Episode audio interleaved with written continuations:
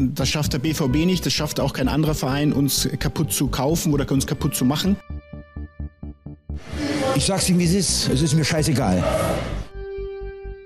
Das Emotionale hat damit zu tun, weil dieser, dieser Verein, diese, diesen Weg, den wir gegangen sind, mehr sind als ein Job. Das ist mittlerweile eine Passion geworden. Es ist ein Stück weit äh, unser Baby geworden. Der Pfostenbruch meldet sich zur Saisonabschlussfolge 2020-2021. 46 Spiele in drei Wettbewerben sind passé. Borussia am Ende mit einem enttäuschenden achten Platz in der Liga, mit einem sehr starken Achtelfinaleinzug in der Champions League und mit einem enttäuschenden Viertelfinal aus im DFB-Pokal. Und über all das werden wir nochmal sprechen. Natürlich geht es auch um Themen abseits des Platzes oder leider auch müssen wir darüber sprechen. Ich bin Kevin hier im Pfostenbruch. Grüße natürlich Fabian. Hi. Ja, hi. Ähm, ja, die letzte große Folge, das letzte Mal für, für diese Spielzeit, die wir jetzt alle endlich auch abhaken wollen, denke ich. Ja, Borussia hat ein turbulentes Jahr hinter sich, äh, sportlich so semi-erfolgreich. Äh, wir haben heute aber auf jeden Fall nochmal alle Geschütze aufgefahren. Ähm, heute nochmal zwei hervorragende Gäste bei uns und natürlich auch äh, heute nochmal äh, ausführlich Dobbys Meinung mit dabei. Also ähm, heute nochmal einiges an Programm. Ähm, aber ich denke, ähm, so können wir dann auch einen wunderbaren Haken an diese Saison machen.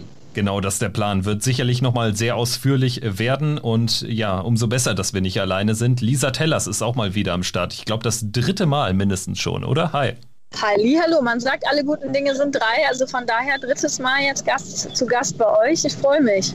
Ja, Dankeschön. wir freuen uns auch. Wir freuen uns auch. Und äh, natürlich auch wieder mit von der Partie. Was heißt natürlich? Aber wir haben auch äh, ja eine, eine große Sonderfolge mit äh, Jonas von Schwarz-Weiß-Grün schon gemacht. Und ähm, das hat uns gut gefallen. Deswegen bist du auch wieder am Start. Grüße dich. Hi. Ja, hallo. Es freut mich sehr, wieder dabei zu sein. Ja, ihr beiden oder ihr drei im Bunde. Ähm, erstmal vielleicht die ganz offene Frage.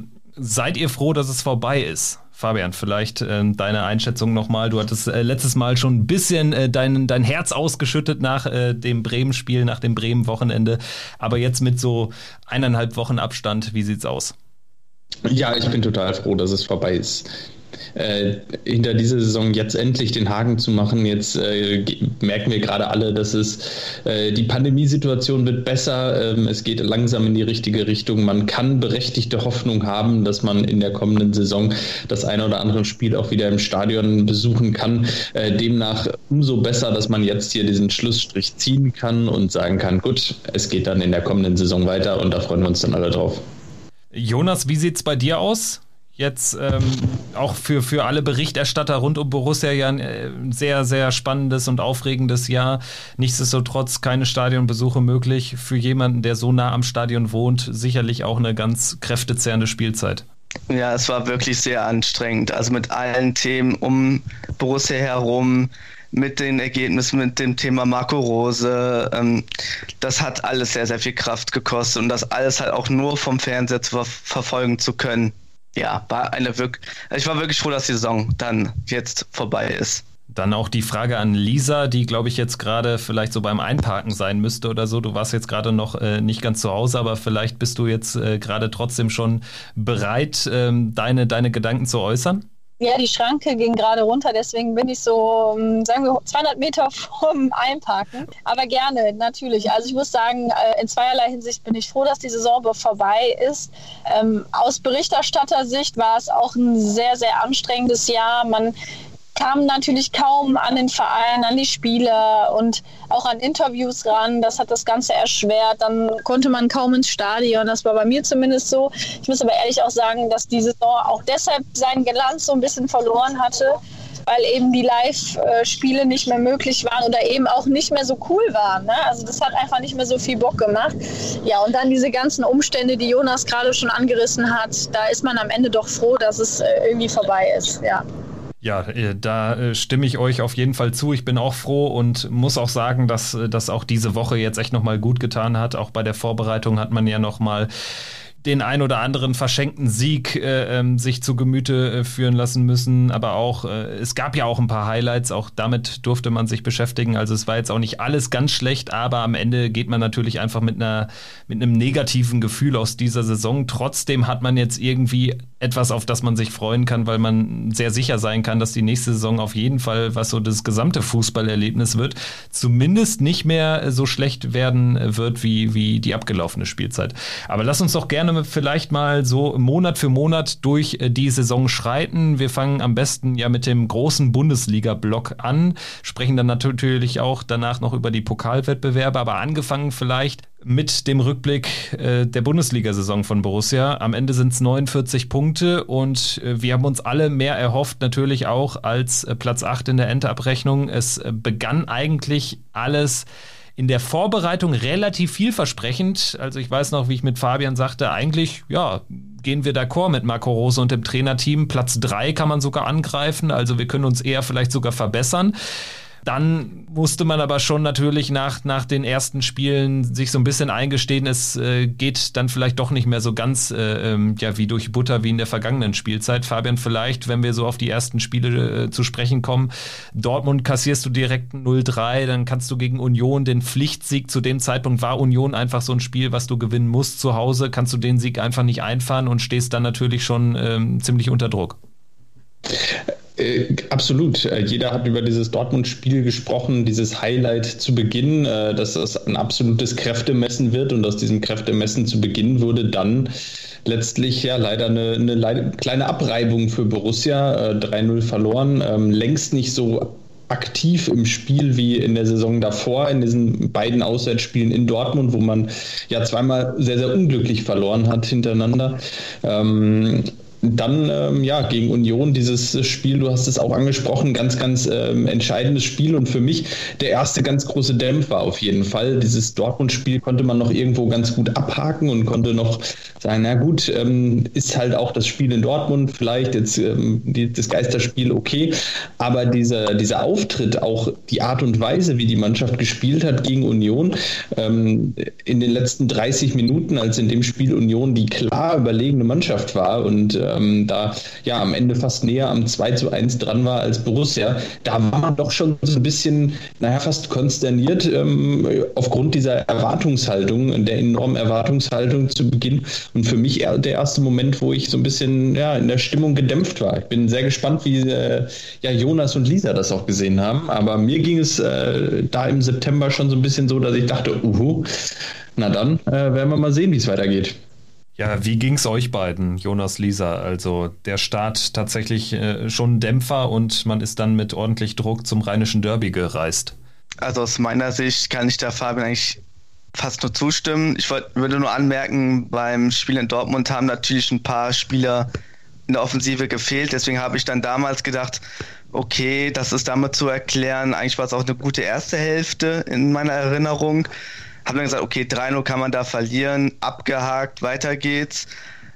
Gegen Union war ich dann im Stadion, einer der wenigen, ich glaube, das waren zwei Spiele noch mit Zuschauern, war ich dabei und ich sehe heute noch diesen langen Kopfball äh, in den, ins rechte Eck fliegen, wo es dann am Ende ein 1-1 gegen Union ausgegangen war.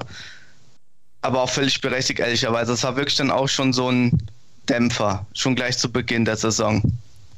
Lisa, vielleicht, äh, ähm, wenn man da zurückschaut auf so auch diese Berichterstatterperspektive, wie war so die Stimmung, gerade so in den lokalen Medien dann auch in Mönchengladbach? Wie war die Stimmung nach einem Punkt aus zwei Spielen, wo man natürlich mit ganz anderen ähm, ja, Voraussetzungen eigentlich in diese beiden Spiele ging? Also klar, Dortmund war war äh, die Voraussetzung jetzt nicht so gut, was unser Personal betrifft. Trotzdem hat man sich ordentlich was ausgerechnet und dann vor allen Dingen gegen Union da hat ja jeder mit einem Pflichtsieg gerechnet.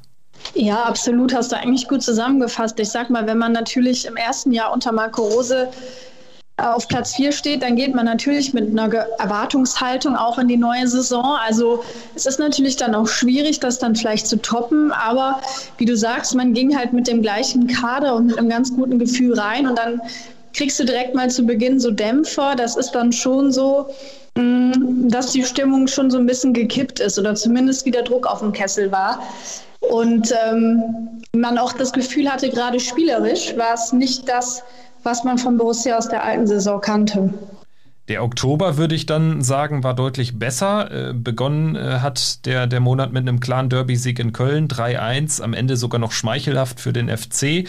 Dann allerdings ein mäßiges 1-1 gegen Wolfsburg, sicherlich so vom Spielverlauf gerecht, aber ja, ähm, es war dann schon ein Vorgriff auf, auf den gesamten Restverlauf der Saison mit einem späten Ausgleich, wo man sich dann hat äh, ja um zwei, zwei wichtige Punkte ge gebracht. Dann gewinnt man dank einer Willensleistung in Mainz nach Rückstand Rückstand, nach 2-1 Rückstand am Ende noch äh, das Spiel. Eins der wenigen Spiele, wo man dann hinten raus tatsächlich nochmal so die Stärken hat ausspielen können. Damals Mainz allerdings auch Tabellenletzter mit null Punkten. Positiv dazu erwähnen das Profidebüt von Rocco Reitz auf der 6 und es folgte dann in der Bundesliga ein sehr starker Auftritt auch, wie ich fand, gegen RB Leipzig und eins der wenigen Spiele, was so ja relativ kontrolliert vonstatten ging. 1-0 gewonnen durch das Premierentor von Hannes Wolf. Der Oktober, Fabian, ähm, das war eigentlich ein Monat, wo wir alle dachten, es geht so richtig in die richtige Richtung. Garniert dann auch mit, mit guten Champions League-Auftritten, zu denen kommen wir dann noch später zu sprechen. Ja, ähm, insbesondere dieser Derby-Auftritt in Köln, den habe ich äh, als enorm positiv in Erinnerung und ich denke auch in der Bundesliga mit Sicherheit eines der besten Spiele, die Borussia in der Saison gemacht hat. Ähm, klasse erste Halbzeit gespielt ähm, und eigentlich hätte es da zur Halbzeit schon 5-0 stehen können. Ähm, toller Auftritt, jeder hat gedacht, so das war's jetzt, das war die Initialzündung, die die Mannschaft brauchte. Ähm, ja, dann natürlich viele englische Wochen, dann äh, diese Länderspielpause, die dann äh, ja auch folgte und man hatte so ein bisschen das Gefühl dann aus dieser auch aus dieser Pause heraus, ähm, ja, dachte man so, jetzt, jetzt kann die Mannschaft noch mal wieder einmal Kraft tanken, sich noch mal neu sammeln ähm, und dann äh, voll durchstarten. Ja, das hat nicht so ganz funktioniert. In Mainz hat es dann so gerade noch geklappt. Ähm, am Ende auch mit dem Sieg gegen Leipzig muss man ja schon sagen, ähm, wenn man dann die Summe unter den Monat zieht, dann war es doch durchaus positiv und dann war es doch durchaus ein sehr, sehr guter oder ein guter Monat, äh, zumindest auch aus Bundesliga-Sicht, ähm, den Borussia da ähm, gespielt hat. Zehn Punkte waren es dann und ähm, ich denke, dass, ähm, ja, das, äh, da kann man schon sagen, dass man da äh, zu dem Zeitpunkt, spätestens nach dem Leipzig-Spiel, was spielerisch nicht immer top war, äh, doch durchaus ähm, ja, in einer gewissen Euphorie wieder war und ähm, ja auch ähm, gesagt hat, gut, der November wird jetzt entscheidend, ähm, weil, weil die spielerische Leistung doch noch nicht so 100% überzeugend war, aber die Hoffnung war auf jeden Fall da, dass es ähm, ein sehr, sehr erfolgreicher Jahresabschluss im November und Dezember wird. Ja, wir können ja gerne mal so auf, auf diese Phase dann auch zu sprechen kommen. Ähm, vielleicht, äh, Jonas, äh, der Übergang Oktober, November. Oktober sprechen wir über wirklich äh, ja, ein Potpourri an Spielen. Einen klaren Derby-Sieg, einen verdienten Derby-Sieg, dann einen mäßigen Auftritt gegen Wolfsburg, Willensleistung in Mainz und ein wirklich starkes Spiel gegen ein sehr starkes RB Leipzig. November dann allerdings eher ein bisschen mäßig, obwohl auch da mehr drin war. Ja, du sagst es richtig man hatte ja auch vom Verein her immer angekündigt, aufgrund der ganzen Verletzungen und ja, derer, die noch dann zurückkommen sollten, die in, im Aufbautraining sind, dass man dann ab November doch durchstarten wollen würde. Und da hat diese wirklich unnötige Niederlage in Leverkusen eigentlich genau das Gegenteil gezeigt. Also da waren teilweise so gravierende Fehler in der Abwehr dabei, eigentlich auch so ein Fingerzeig auf die ganze restliche Saison. Ähm, Sommergriff bei einer Flanke, glaube ich, komplett daneben. Und ja, das 1-1 in Augsburg, muss man auch nicht drüber reden, das ist im Endeffekt genauso gelaufen wie jetzt gegen Union Berlin oder auch gegen Wolfsburg. Man kriegt kurz vor Schluss noch den Ausgleichstreffer. Und äh, ja, im Endeffekt, dann war es gegen Schalke nur noch ein Pflichtsieg. Also auch, glaube man lag auch nochmal 0-1 zurück durch so einen Fehlpass von ich glaube, Zakaria war es. Ich glaube, das müsste das 1-1 gewesen sein. Also, war es 1-1? Ja, ich glaube, Benito Rahman dann mit dem Tor, ne? Jedenfalls, es war dann auch dann irgendwie so gefühlt so ein Dämpfer gegen die ja ganz schwachen Schalker, den Ausgleichstreffer zu kassieren. Und dann hat, glaube ich, Klapper auch ein bisschen gewankt, aber dann am Ende doch irgendwie noch souverän den Sieg geholt. Ich fand auch, war eines der besseren Spiele tatsächlich von Schalke 04. Ähm, wir haben dann am Ende, ja, souverän, das passt wahrscheinlich als, als äh, Wort am besten zu diesem Spiel. Davor vielleicht nochmal Augsburg angesprochen. Ich fand, meiner Meinung nach kann man es jetzt vielleicht nicht komplett vergleichen mit den 1 zu 1 Unentschieden gegen Union und Wolfsburg, weil ich Augsburg schon so in Erinnerung habe, als hätten wir da auch eine Vielzahl an Chancen liegen gelassen auf das 2-0. Und das war gegen Union und Wolfsburg nicht der Fall. Da hat man sich irgendwie dann selber so hinten reindrängen lassen, fand ich. Gegen Augsburg war für mich äh, eine komplett unnötige Punkteteilung hinten raus. Also ähm, das habe ich auch nicht verstanden, wie man ja da dann tatsächlich äh, noch, noch mit äh, nur einem Punkt rausgehen konnte. Ähm, Lisa, vielleicht so deine Erinnerungen an die Spiele. Ich glaube, nach Schalke warst du ja auch bei uns im Podcast zu Gast. Ja, da wollte ich auch eigentlich anschließen, weil ich glaube, für mich war das so, der Punkt, also das Spiel gegen Schalke, wo ich gedacht habe, wirklich angekommen sind wir in der Saison noch nicht, weil ich das auch in Erinnerung hatte, dass wir da teilweise auch nach dem Unschieden schon wieder ein bisschen geschwommen sind oder auch äh, Schalke, die ja völlig verunsichert waren zu dem Zeitpunkt auch, ähm, einfach sich wieder Selbstvertrauen gegen uns dann geholt haben. Und da war für mich irgendwie so klar, naja, so ganz rund läuft die Saison nicht und das könnte auch eine ziemlich unruhige Saison werden, weil auch bis dahin einfach diese Konstanz gefehlt hat, was sich ja dann auch bis zum Ende der Saison total durchgezogen hat.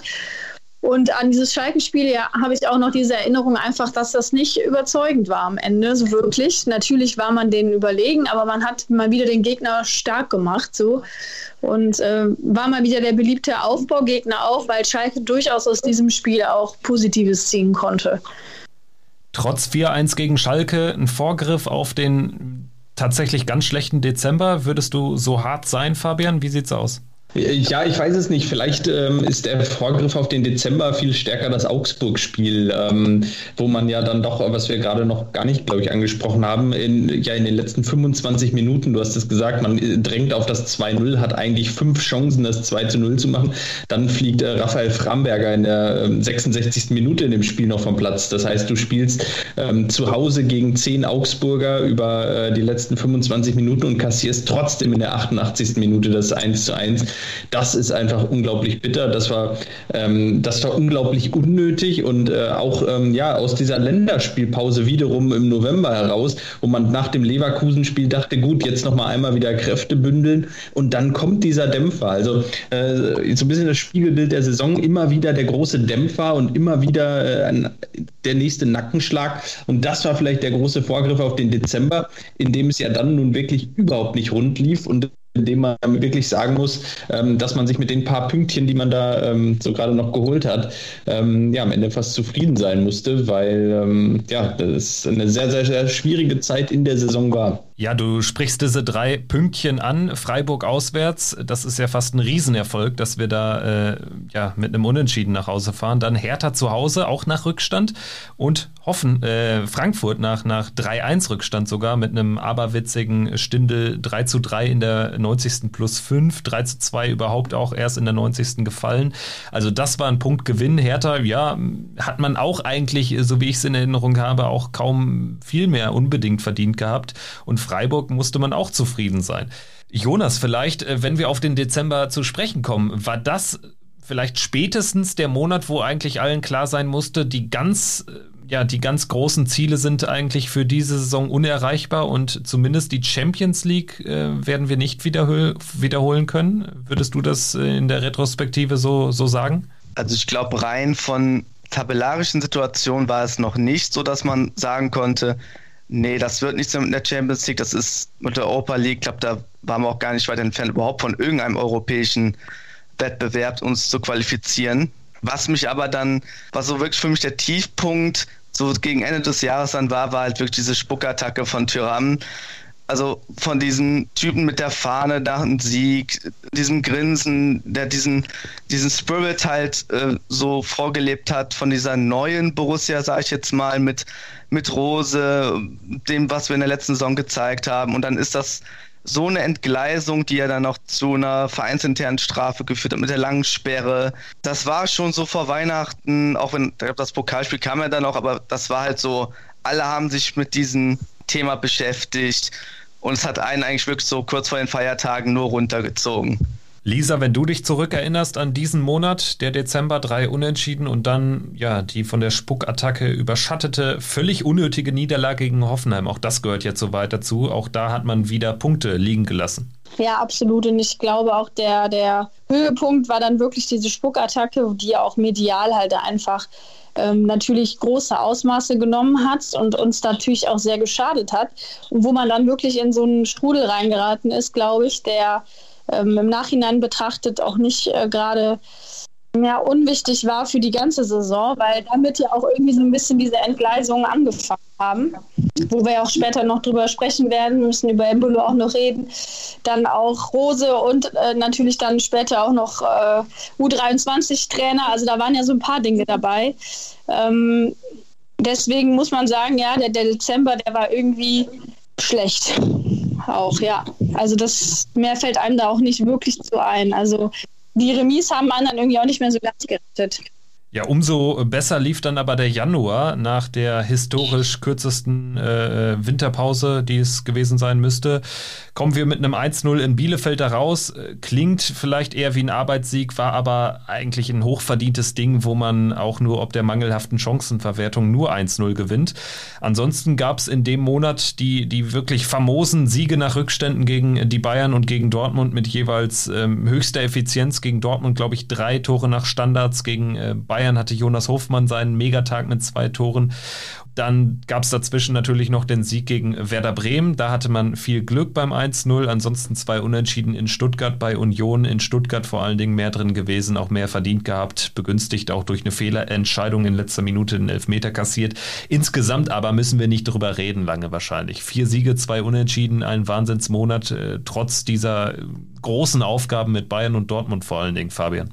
Ja, es waren dann am Ende auch die beiden Spiele, die das gesamte Bild des Monats geprägt haben. Ähm, nach dieser ja doch durch, durchwachsenen Phase im Dezember und nachdem man da bis Weihnachten in der Bundesliga ganz klar seinen Erwartungen deutlich hinterhergelaufen ist und eigentlich die, die Euphorie wirklich äh, überhaupt nicht mehr da war, ähm, brauchte es auf jeden Fall irgendwas, äh, womit man das zurückholt. Und ähm, diese Euphorie, es war schon vor dem Bielefeld-Spiel klar, dass das Spiel in Bielefeld keine große Euphorie Euphorie entfachen würde. Selbst, glaube ich, ein 2 oder 3-0 oder 4-0 hätte nicht die ganz große Euphorie entfacht. Ähm, das war ein Pflichtsieg, Punkt. Ähm, am Ende holt man gegen Bremen und Union zwei Unentschieden und äh, nee, Quatsch, gegen äh, Stuttgart und Union, die beiden Unentschieden. Ähm, Bremen gewinnt man äh, am Ende ja gegen, gegen letztlich dann Absteiger in der Saison ähm, Spiel gewonnen. Ähm, das Bild dieses Monats prägt aber ganz, ganz klar diese beiden Auftritte gegen äh, Bayern und Dortmund. Und die haben auch äh, maßgeblich äh, zu der Bewertung des Monats beigetragen, als sehr, sehr positiv. Ähm, man nehme an, man hätte diese beiden Spiele verloren, sowohl gegen Bayern als auch gegen Borussia Dortmund, äh, dann wäre dieser Monat im Rückblick auch wieder ganz, ganz anders zu bewerten. Dann äh, würde man da sagen, puh, naja, so gerade das Minimum geholt, aber nach der Zeit davor eher den, hinter den Erwartungen zurückgeblieben. Und durch diese beiden Spiele konnte man sich dann auch ein kleines Polster erarbeiten, ähm, das am Ende sehr, sehr wichtig war, um, um nicht noch tiefer unten in der Tabelle irgendwo reinzurutschen. Ähm, gerade in der Phase im Februar, März, als es äh, da nicht so lief, ähm, da hat man diesen, diesen Puffer auch, glaube ich, definitiv gebraucht, um, um sich dann ein bisschen äh, frei zu machen, auch gedanklich irgendwie wieder. Jonas, vielleicht bevor wir jetzt auf die wirklich äh, schlechten Monate zu sprechen kommen, Februar, März, hat sich Borussia vielleicht ein bisschen blenden lassen, haben sich äh, ja auch die Borussia-Fans, haben sich, äh, haben wir uns auch ein bisschen blenden lassen vielleicht, so wie es Fabian angedeutet hat, von diesen famosen Siegen, die ja aber natürlich auch ja, Spiele auf des Messers Schneide waren. Würdest du da mitgehen, dass das grundsätzlich eine gefährliche Situation blieb, auch wenn man jetzt sich zumindest an das Spiel bei Union auch zurückerinnert oder Bremen. Bremen, wo man wirklich Glück hatte, meiner Meinung nach. Und auch Union war irgendwie auch ein seltsam lethargischer Auftritt, obwohl man Union bekommt, nachdem man gegen Dortmund dieses Megaspiel hatte, auf Platz 5 stand im Dunstkreis der Champions League-Ränge. Das vergisst man ja ganz schnell. Also ich erinnere mich noch sehr gut daran, dass ich damals relativ skeptisch war in dieser Phase, weil ich festgestellt hatte, dass Borussia einerseits ja eine gewisse Effizienz hat vermissen lassen vor dem gegnerischen Tor, also zum Beispiel in Bielefeld. Andererseits aber auch dann wie gegen Bremen extremes Glück hatte gegen Bayern und Dortmund zum Beispiel eine ganz hohe Effizienz von dem gegnerischen Tor gezeigt hat. Also auch jetzt nicht viele Torchancen hatte, auch ähm, im Endeffekt, ich glaube, gegen die Bayern zwei ähnliche Tore erzielt, gegen Dortmund viel über Standards geregelt. Und was halt immer aufgefallen war, es ist halt nicht so wirklich viel in allen Spielen, jetzt mal ausgenommen, Bielefeld offensiv passiert. Und das hatte dann immer bei mir so den Eindruck dann, oder habe ich immer so noch ein bisschen gewarnt, auch bei Twitter, hey, das muss sich noch was entwickeln, da muss Rose dran gehen, das, das muss besser werden. Wir können jetzt nicht diesen Trend immer so weiterlaufen lassen, immer ähm, ineffizienter werden, immer weniger Torchancen spielen und jetzt darauf hoffen, dass wir immer effizient bleiben. Und ja, dann sehen wir ja, was dann im Februar dann im Endeffekt passiert ist, plus dessen, was dann, ja, was jetzt diskutieren werden, die Entscheidung von Rose. Ganz genau, da, dazu äh, kommen wir jetzt natürlich auch, wenn wir in den Februar reingehen, aber vielleicht Lisa so ähm, für den Übergang. Ähm, man kommt raus aus dem Januar, egal wie man jetzt diese Spiele einzeln bewerten mag. Man kommt einfach punktetechnisch super da raus und rutscht dann eigentlich äh, in einen Spielplan rein, wo wir damals alle, und da muss ich auch kritisch, selbstkritisch sagen, also Fabian und ich hatten mit Mike Lukans von Seitenwahl gesprochen nach dem Sieg gegen Dortmund und haben gesagt, im Prinzip die nächsten vier Spiele musst du eigentlich gewinnen, wenn du da tatsächlich in die Champions League wieder einziehen willst. Hast du das damals erwartet, dass es äh, das Gegenteil äh, davon wird, dass man gegen Köln verliert, gegen Mainz verliert und äh, auch ansonsten nichts gewinnt? Nee, absolut nicht. Ich glaube, dass man so einem kleinen, ähm, in so einer Euphoriewelle, die ihr eben auch genannt hattet, drauf war, aus folgendem Grund, dass man eben gegen Dortmund und Bayern gespielt hat. Und das ist natürlich dann auch medial immer so eine Sache. Da wird ein Verein oder eine Mannschaft halt schnell besser gemacht, als sie vielleicht eigentlich ist, weil man hat die großen Bayern geschlagen, man hat Dortmund nach wie vielen Jahren mal wieder geschlagen. Ähm, aber man muss sagen, es fing ja das an, die Gerüchte um Rose lauter zu werden. Also ich erinnere mich noch ganz genau nach dem Sieg gegen Dortmund. Da war ich in so einem Clubhouse-Talk drin und dann erstmal große Euphorie. Gladbach hat mal wieder Dortmund geschlagen und da fingen dann schon die ersten Spekulationen an. Und das, da habe ich schon gemerkt, oh, das könnte gefährlich werden. Ähm, muss aber ehrlich sagen, dass ich davon ausgegangen bin, dass wir Köln klar schlagen. Und äh, ja, danach wissen wir ja dann, wie es gelaufen ist. Aber man hatte schon irgendwie das Gefühl, jetzt geht es so ein bisschen in die richtige Richtung. Man kann vielleicht dieses Selbstbewusstsein aus diesen Spielen mitnehmen. Und ich hätte tatsächlich nicht damit gerechnet, dass es dann so ausgeht, wie es ausgegangen ist. Vielleicht direkt da angesetzt, Lisa. Ähm wir hatten jetzt häufig schon hier, Fabian und ich, im, im Podcast drüber gesprochen, auch ähm, wie sehr uns dieses Köln-Spiel aufgeregt hat. Äh, Stichwort Rotation. Äh, wie hast du es aufgenommen? Oder vielleicht jetzt auch mit ein paar Monaten Abstand. Wie bewertest du das? Auch in dem Wissen, dass natürlich damals die Gespräche oder vielleicht sogar schon eine Entscheidung von Marco Rose pro Dortmund stattgefunden hat. Also das war ja eine, eine selten dagewesene Rotation, vor allen Dingen, dass sie damit begründet wurde, man kam aus dem Pokalspiel in Stuttgart, aber man muss dazu sagen, es gab dann acht Tage ohne Spiel. Also man redet immer davon, das war notwendig und so war es ja eigentlich nicht, oder? Also ich muss sagen, dass ich mich äh, damals, das weiß ich noch, auch unfassbar darüber aufgeregt habe und das auch mit als Grund für diese Pleite, ähm, für diese Derby-Niederlage gesehen habe.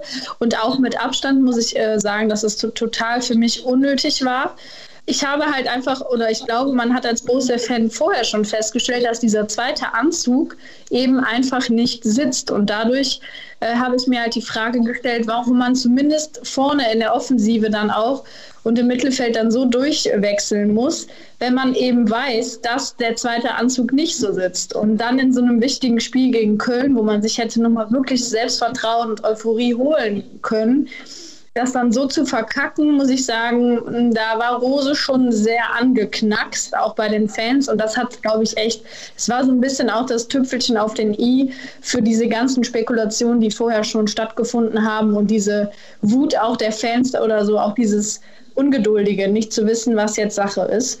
Und ich glaube, das hat im Endeffekt diese ganze Situation hochkochen lassen, diese Derby-Pleite. Jonas, vielleicht deine Meinung ähm, zu der Situation, ähm, Rotation im Derby, man verliert gegen ein auch da nicht überragendes äh, Köln, die haben, die haben alles gegeben, aber man hätte sie äh, deutlich besser bespielen müssen. Danach ähm, gibt es den, den deutlichen Vorwurf vom Fanprojekt, dass Marco Rose Borussia Mönchengladbach nicht verstanden habe. Im Prinzip war doch in dem Moment dann wirklich klar, jetzt wird's ganz, ganz dünnes Eis für den Rest der Saison. Da muss ich dem Fanprojekt ausnahmsweise mal zustimmen. Also ich mache es nicht so oft, aber in dem Fall auf jeden Fall. Also ich hatte in der Situation auch das Gefühl, dass er nicht so wirklich verstanden hat, welche Wichtigkeit dieses Derby für die Fans hat. Und ich weiß nicht mehr genau, wie das Interview ablief, aber danach, das hat ja auch dazu geführt, wie er reagiert hat. Und da ist die ganze Stimmung hochgekocht, was letztlich dann, ja, Woche später dann implodiert ist. Ich glaube, Eberl hatte Tage vor dem Wolfsburg-Spielern erfahren, dass Rose gehen möchte. Er hat dann dann Entscheidung offiziell gemacht. Natürlich ist dann offen, wann genau er für sich entschieden hat, das Ganze, ähm, den ganzen Wechsel zu Dortmund zu vollziehen.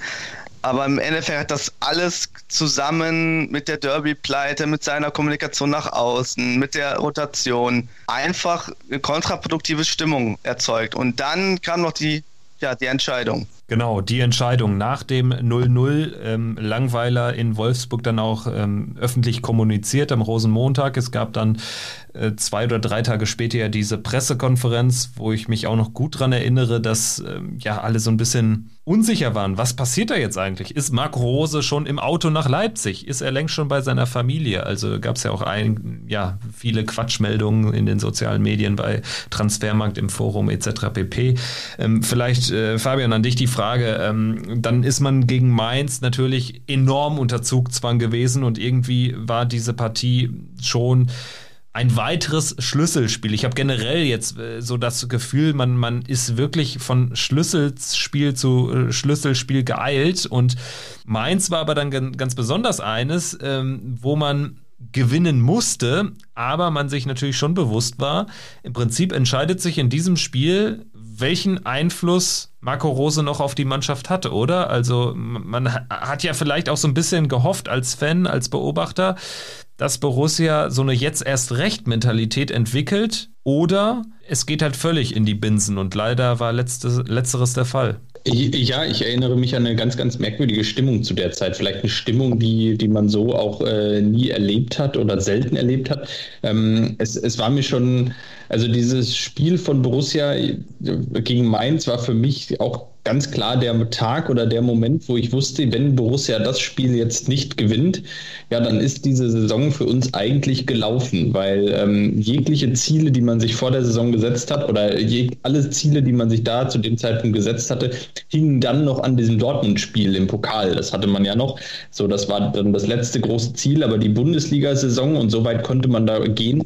Ende Februar wusste man, die ist beinahe gelaufen, beziehungsweise im Nachhinein muss man ja fast sagen, man wusste es eigentlich nicht. Ähm, ich meine, hinterher haben wir dann doch wieder um die Conference League mitgefiebert. Äh, in der Situation war es aber do, dann doch so, dass man so enttäuscht von diesem Gesamtszenario war, von ähm, Tyrams Spuckattacke, von äh, Embolos Badewannenaktion, von äh, Roses Abschied, von den biederen Leistungen, ähm, den Sch Schwächen in der Defensive, ähm, der Harmlosigkeit in der Offensive, dem Rotationsspielchen, ähm, von dem gesamten Trainerteam, das sich nach der, nach dem Köln, nach der Köln-Niederlage hinstellt und äh, sagt, äh, ja, wenn es klappt, sind wir die Helden. Ähm, also eine unfassbare Situation in der man eine Gleichgültigkeit entwickelt hat, die ich so um Borussia auch bei mir persönlich äh, nie festgestellt habe zuvor. Also mir war es wirklich egal fast. Ich habe dieses Mainz-Spiel gesehen und dachte, naja, wenn sie jetzt verlieren, dann verlieren sie halt. Ähm, eine ganz, ganz äh, merkwürdige Situation. Ich hatte überhaupt keinerlei Identifikation in diesem Moment mehr, weil diese Enttäuschung eben so tief saß.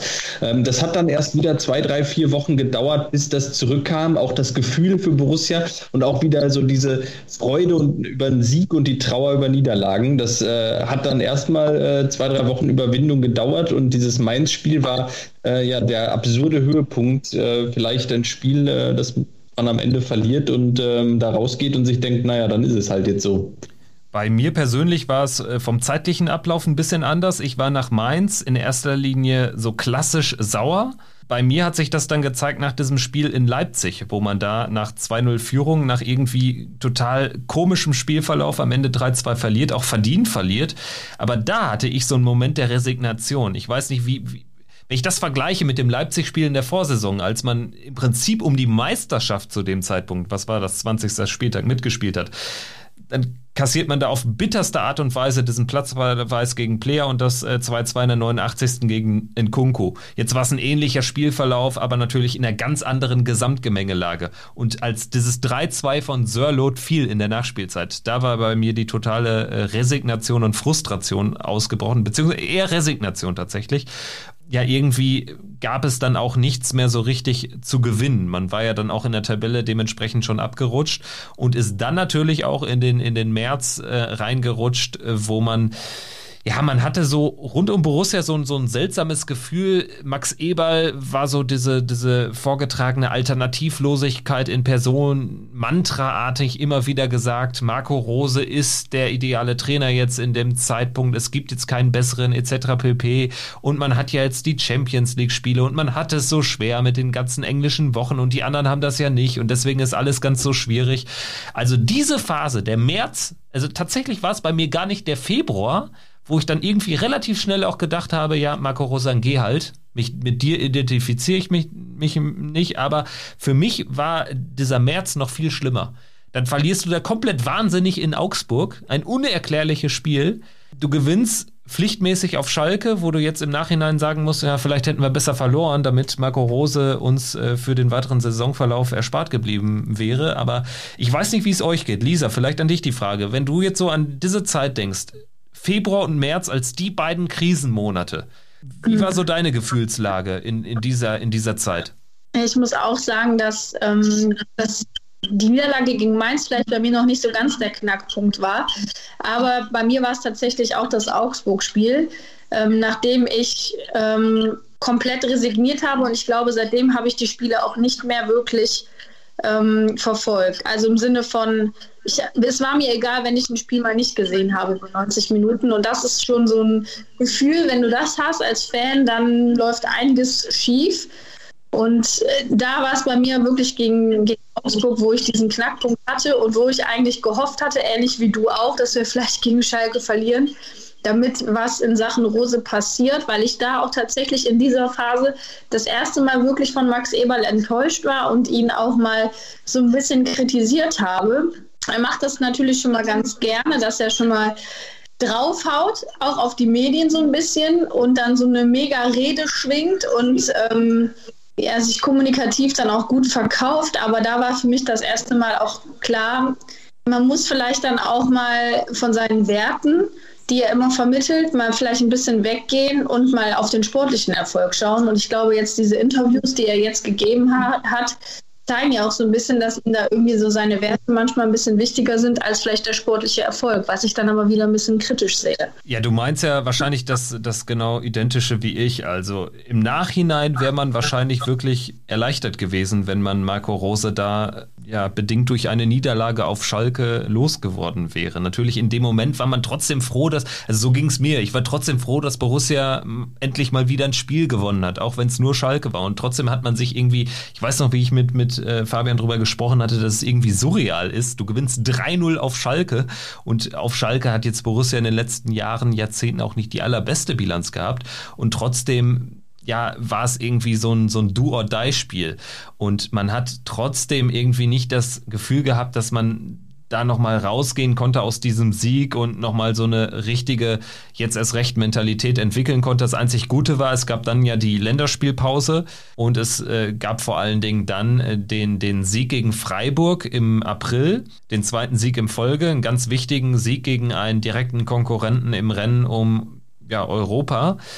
Jonas, vielleicht an dich die Frage. Äh, Freiburg-Spiel, das war ja auch atemberaubend, wenn man so möchte.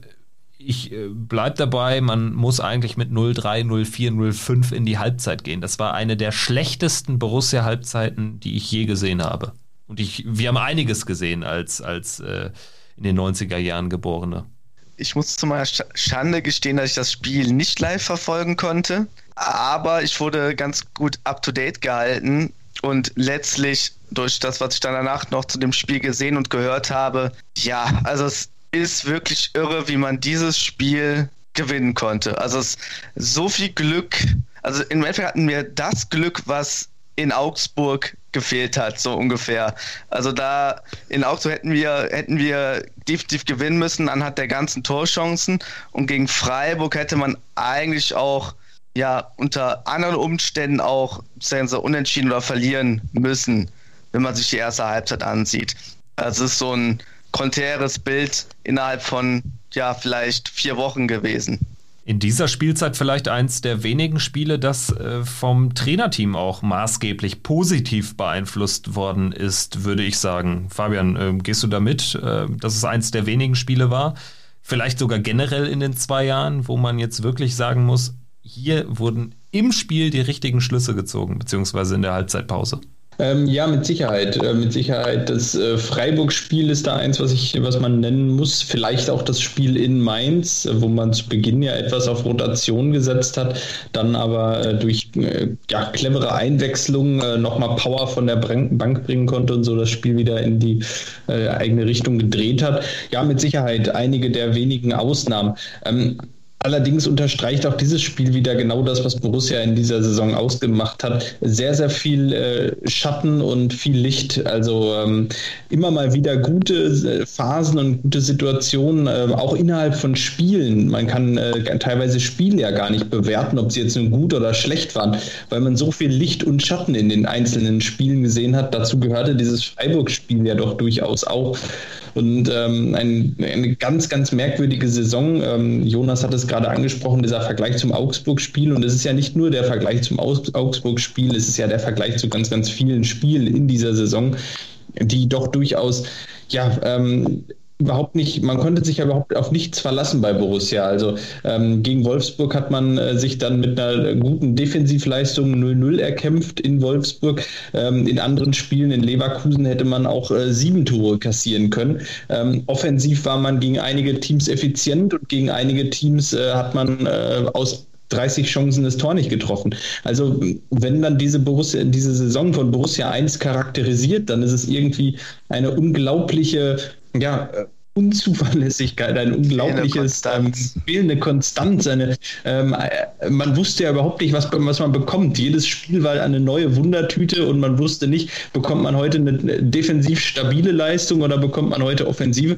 Und das Freiburg-Spiel war da äh, vielleicht eines der Paradebeispiele nach einer Halbzeit, wo man denkt, okay, wenn das so weitergeht, verlieren wir heute 4-0. Am Ende geht man als Sieger vom Platz. Es war die Wundertüte Borussia in dieser Saison, ganz klar. Vielleicht beschreibt ja sogar der April als Monat, nicht nur was die Ergebnisse betrifft, die Borussia-Saison am besten. Also gegen Freiburg waren es zwei komplett unterschiedliche Halbzeiten mit Potenzial einmal in die positive und einmal in die negative Richtung. Dann war es bei Hertha ein Spiel, was man jetzt vielleicht auch ähm, relativ nachrangig betrachtet in, in so einem Saisonrückblick, aber das war für mich eine kämpferisch richtig starke Leistung da in 80 Minuten Unterzahl gegen ein Hertha, was auch gut in Form war zu dem Zeitpunkt. Dann hat man zwei Gala-Auftritte gegen Eintracht Frankfurt und Arminia Bielefeld 4-0, 5-0. Dazwischen ein ganz mieses Spiel in Hoffenheim. Lisa, ist das vielleicht in der Nachschau der April mit diesen Partien, mit diesen Ergebnissen, mit diesen Auftritten? Borussia in a nutshell in der Saison 21, 22? Äh, 2021, ja, sorry. Ich, ich glaube, das hast du schon gut angerissen. Ich glaube, das war so der Monat, der die ganze Saison auch so ein bisschen wiedergespiegelt hat und was sehr auffällig war, spätestens ja zu dem Zeitpunkt, was uns aber ja auch vorher schon aufgefallen ist, man hatte gar keine Spielidee mehr. Also das, was man vorher in der ersten Saison verkörpert hat, das habe ich einfach nicht mehr bei Borussia wiedergefunden. Also ich, ich wusste irgendwann gar nicht mehr, wofür stehen wir jetzt eigentlich und was ist unser Fußball, den wir spielen wollen? Weil man hat irgendwie von gar nichts mehr von dem, was man in der ersten Saison gezeigt hat, mehr so wirklich wiedergefunden. Und wenn dann immer, wie du schon sagst, mal in einer Halbzeit oder mal in einem Spiel, aber mal nie über einen längeren Zeitraum. Und ähm, gerade dann so Gala-Auftritte gegen ähm, Frankfurt dann zum Beispiel oder Bielefeld und dann so ein Spiel gegen Bayern München, das ist dann schon, ja, oder auch gegen Hoffenheim, äh, wieder so ganz konträr. Also da da zeigt sich einfach, dass Borussia in dieser Saison einfach keinen, keinen Plan hatte. Oder zumindest auch keine richtige Spielidee, dass sich da nichts weiterentwickelt hat.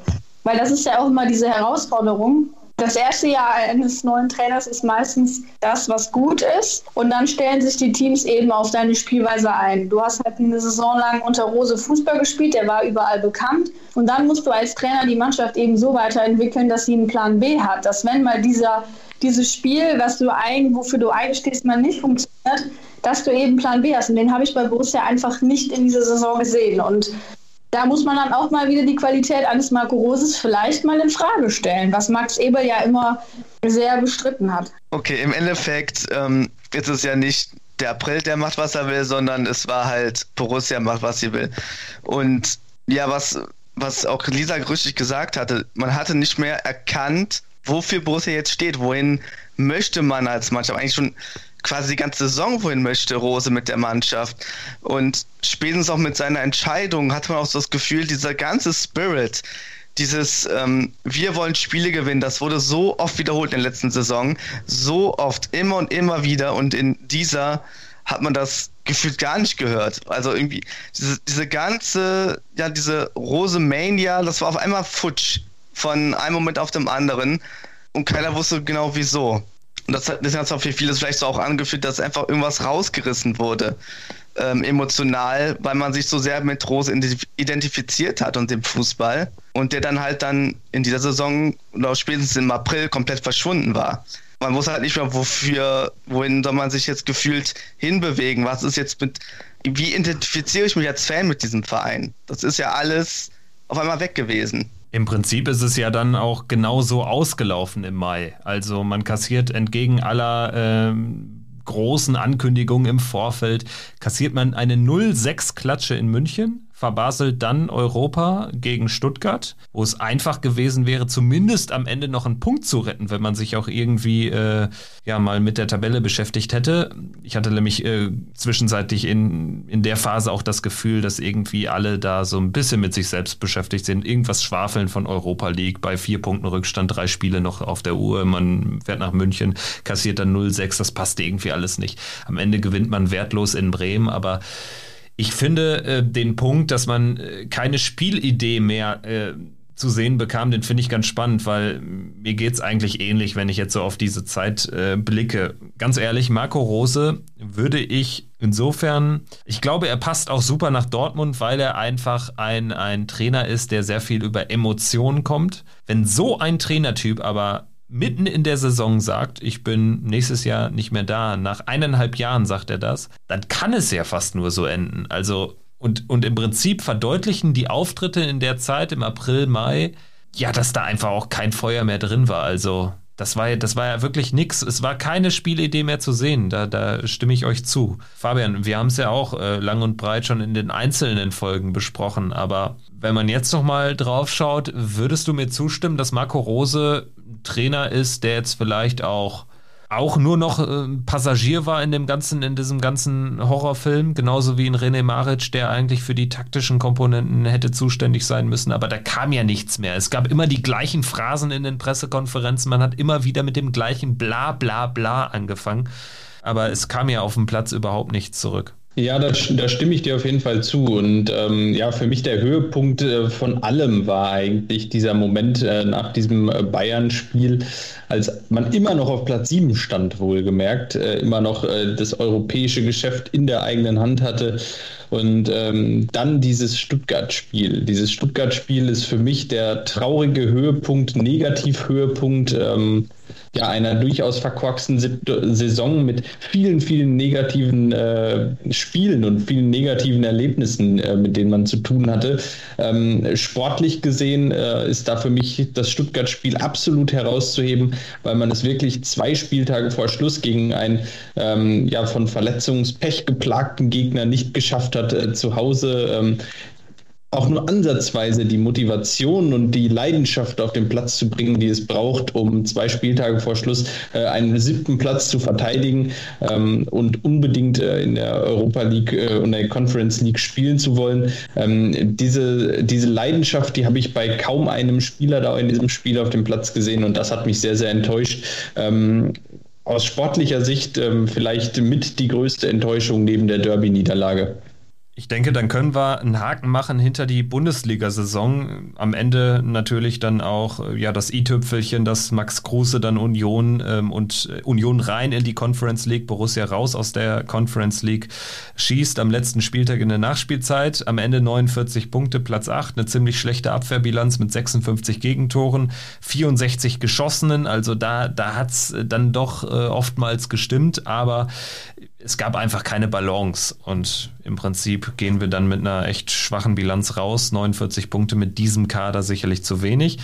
Ähm, scha äh, schauen wir am besten jetzt noch auf die Pokalwettbewerbe. Wir haben einmal äh, den DFB-Pokal, wo wir rausgehen im Viertelfinale gegen Borussia Dortmund. Äh, zuvor zweimal gegen Viertligisten gewinnen, 8-0 Oberneuland, 5-0 Elversberg und dann beim VfB Stuttgart ein umkämpftes Duell, sage ich mal, mit 2-1 gewinnen im Achtelfinale. Im Viertelfinale ist dann Schluss gegen Borussia Dortmund. Für meine Begriffe war das in dieser sehr schwachen Phase, Februar, März, trotzdem das mit Abstand beste Spiel Spiel umso bitterer dann vielleicht auch, dass man da dann ausgeschieden ist äh, gegen, gegen ein Dortmund, was sicherlich jetzt nicht unschlagbar war an dem Abend. Lisa, wie, wie denkst du über dieses Spiel und gerade mit Blick auf die Pokalsaison, man hätte dann Holstein-Kiel gehabt, hätte vielleicht tatsächlich mal nach Berlin fahren können, ausgerechnet in dieser Saison? Ja, es war nicht nur ein ein gutes Spiel, sondern vor allen Dingen ja schon im Vorfeld und Wochen davor ja schon immer ein sehr medial hervorgehobenes und geprägtes Spiel. Und äh, dass man als Borussia Mönchengladbach in dieser schwachen Phase und auch mit diesem Druck, den man auch medial vielleicht hatte, da wirklich so gut rauskommt und auch so eine gute Partie abliefert, ähm, wo man dann aber am Ende leider doch sagen musste, auch wenn es ein gutes Spiel war, hatte man trotzdem leider nicht das Gefühl, dass Borussia diese Partie gewinnen kann oder gewinnen wird, weil Dortmund einfach diesen Ticken abgezockter war und eben auch spielerisch dann besser. Ähm, war es aber irgendwie hervorzusehen, dass dieses Spiel dann am Ende an Dortmund geht. Ich muss sagen, ich hatte jetzt nicht die große Hoffnung, ähm, einfach auch, weil die Situation so war, wie sie ist das hat, also dieser Traum, den Max Eberl da ja auch immer erwähnt, ähm, und DFB-Pokal generell ist für Borussia Mönchengladbach auch die realistischere Trophäe, ähm, war in dieser Saison einfach mit den Hintergründen, wie sie gelaufen ist, nicht möglich. Und da muss ich sagen, habe ich tatsächlich auch nicht dran geglaubt, dass wir Borussia Dortmund in dem Spiel schlagen werden. Ähm, war dann natürlich irgendwie auch so dieser Mental Breakdown, würde ich ihn mal nennen, wo man dann wirklich als Borussia-Fan auch so die Saison so ein bisschen ja, vielleicht auch abgehakt hat, weil man wusste, okay, jetzt ist nicht mehr wirklich der, das große Los noch mit drin, eventuell Europa League oder siebter Platz, aber so wirklich freuen konnte man sich ja jetzt nicht auf, auf den Abschluss der Saison, sage ich mal. Jonas, ging es dir ähnlich? Nach 0-1 gegen Dortmund im Pokal endgültig der Stecker gezogen oder wie war's? Also ich war wirklich sehr enttäuscht, weil so gesehen war wieder so ein Ziel weg, dass man sich auch, ich meine, um den, um den Jahreswechsel herum gesteckt hatte.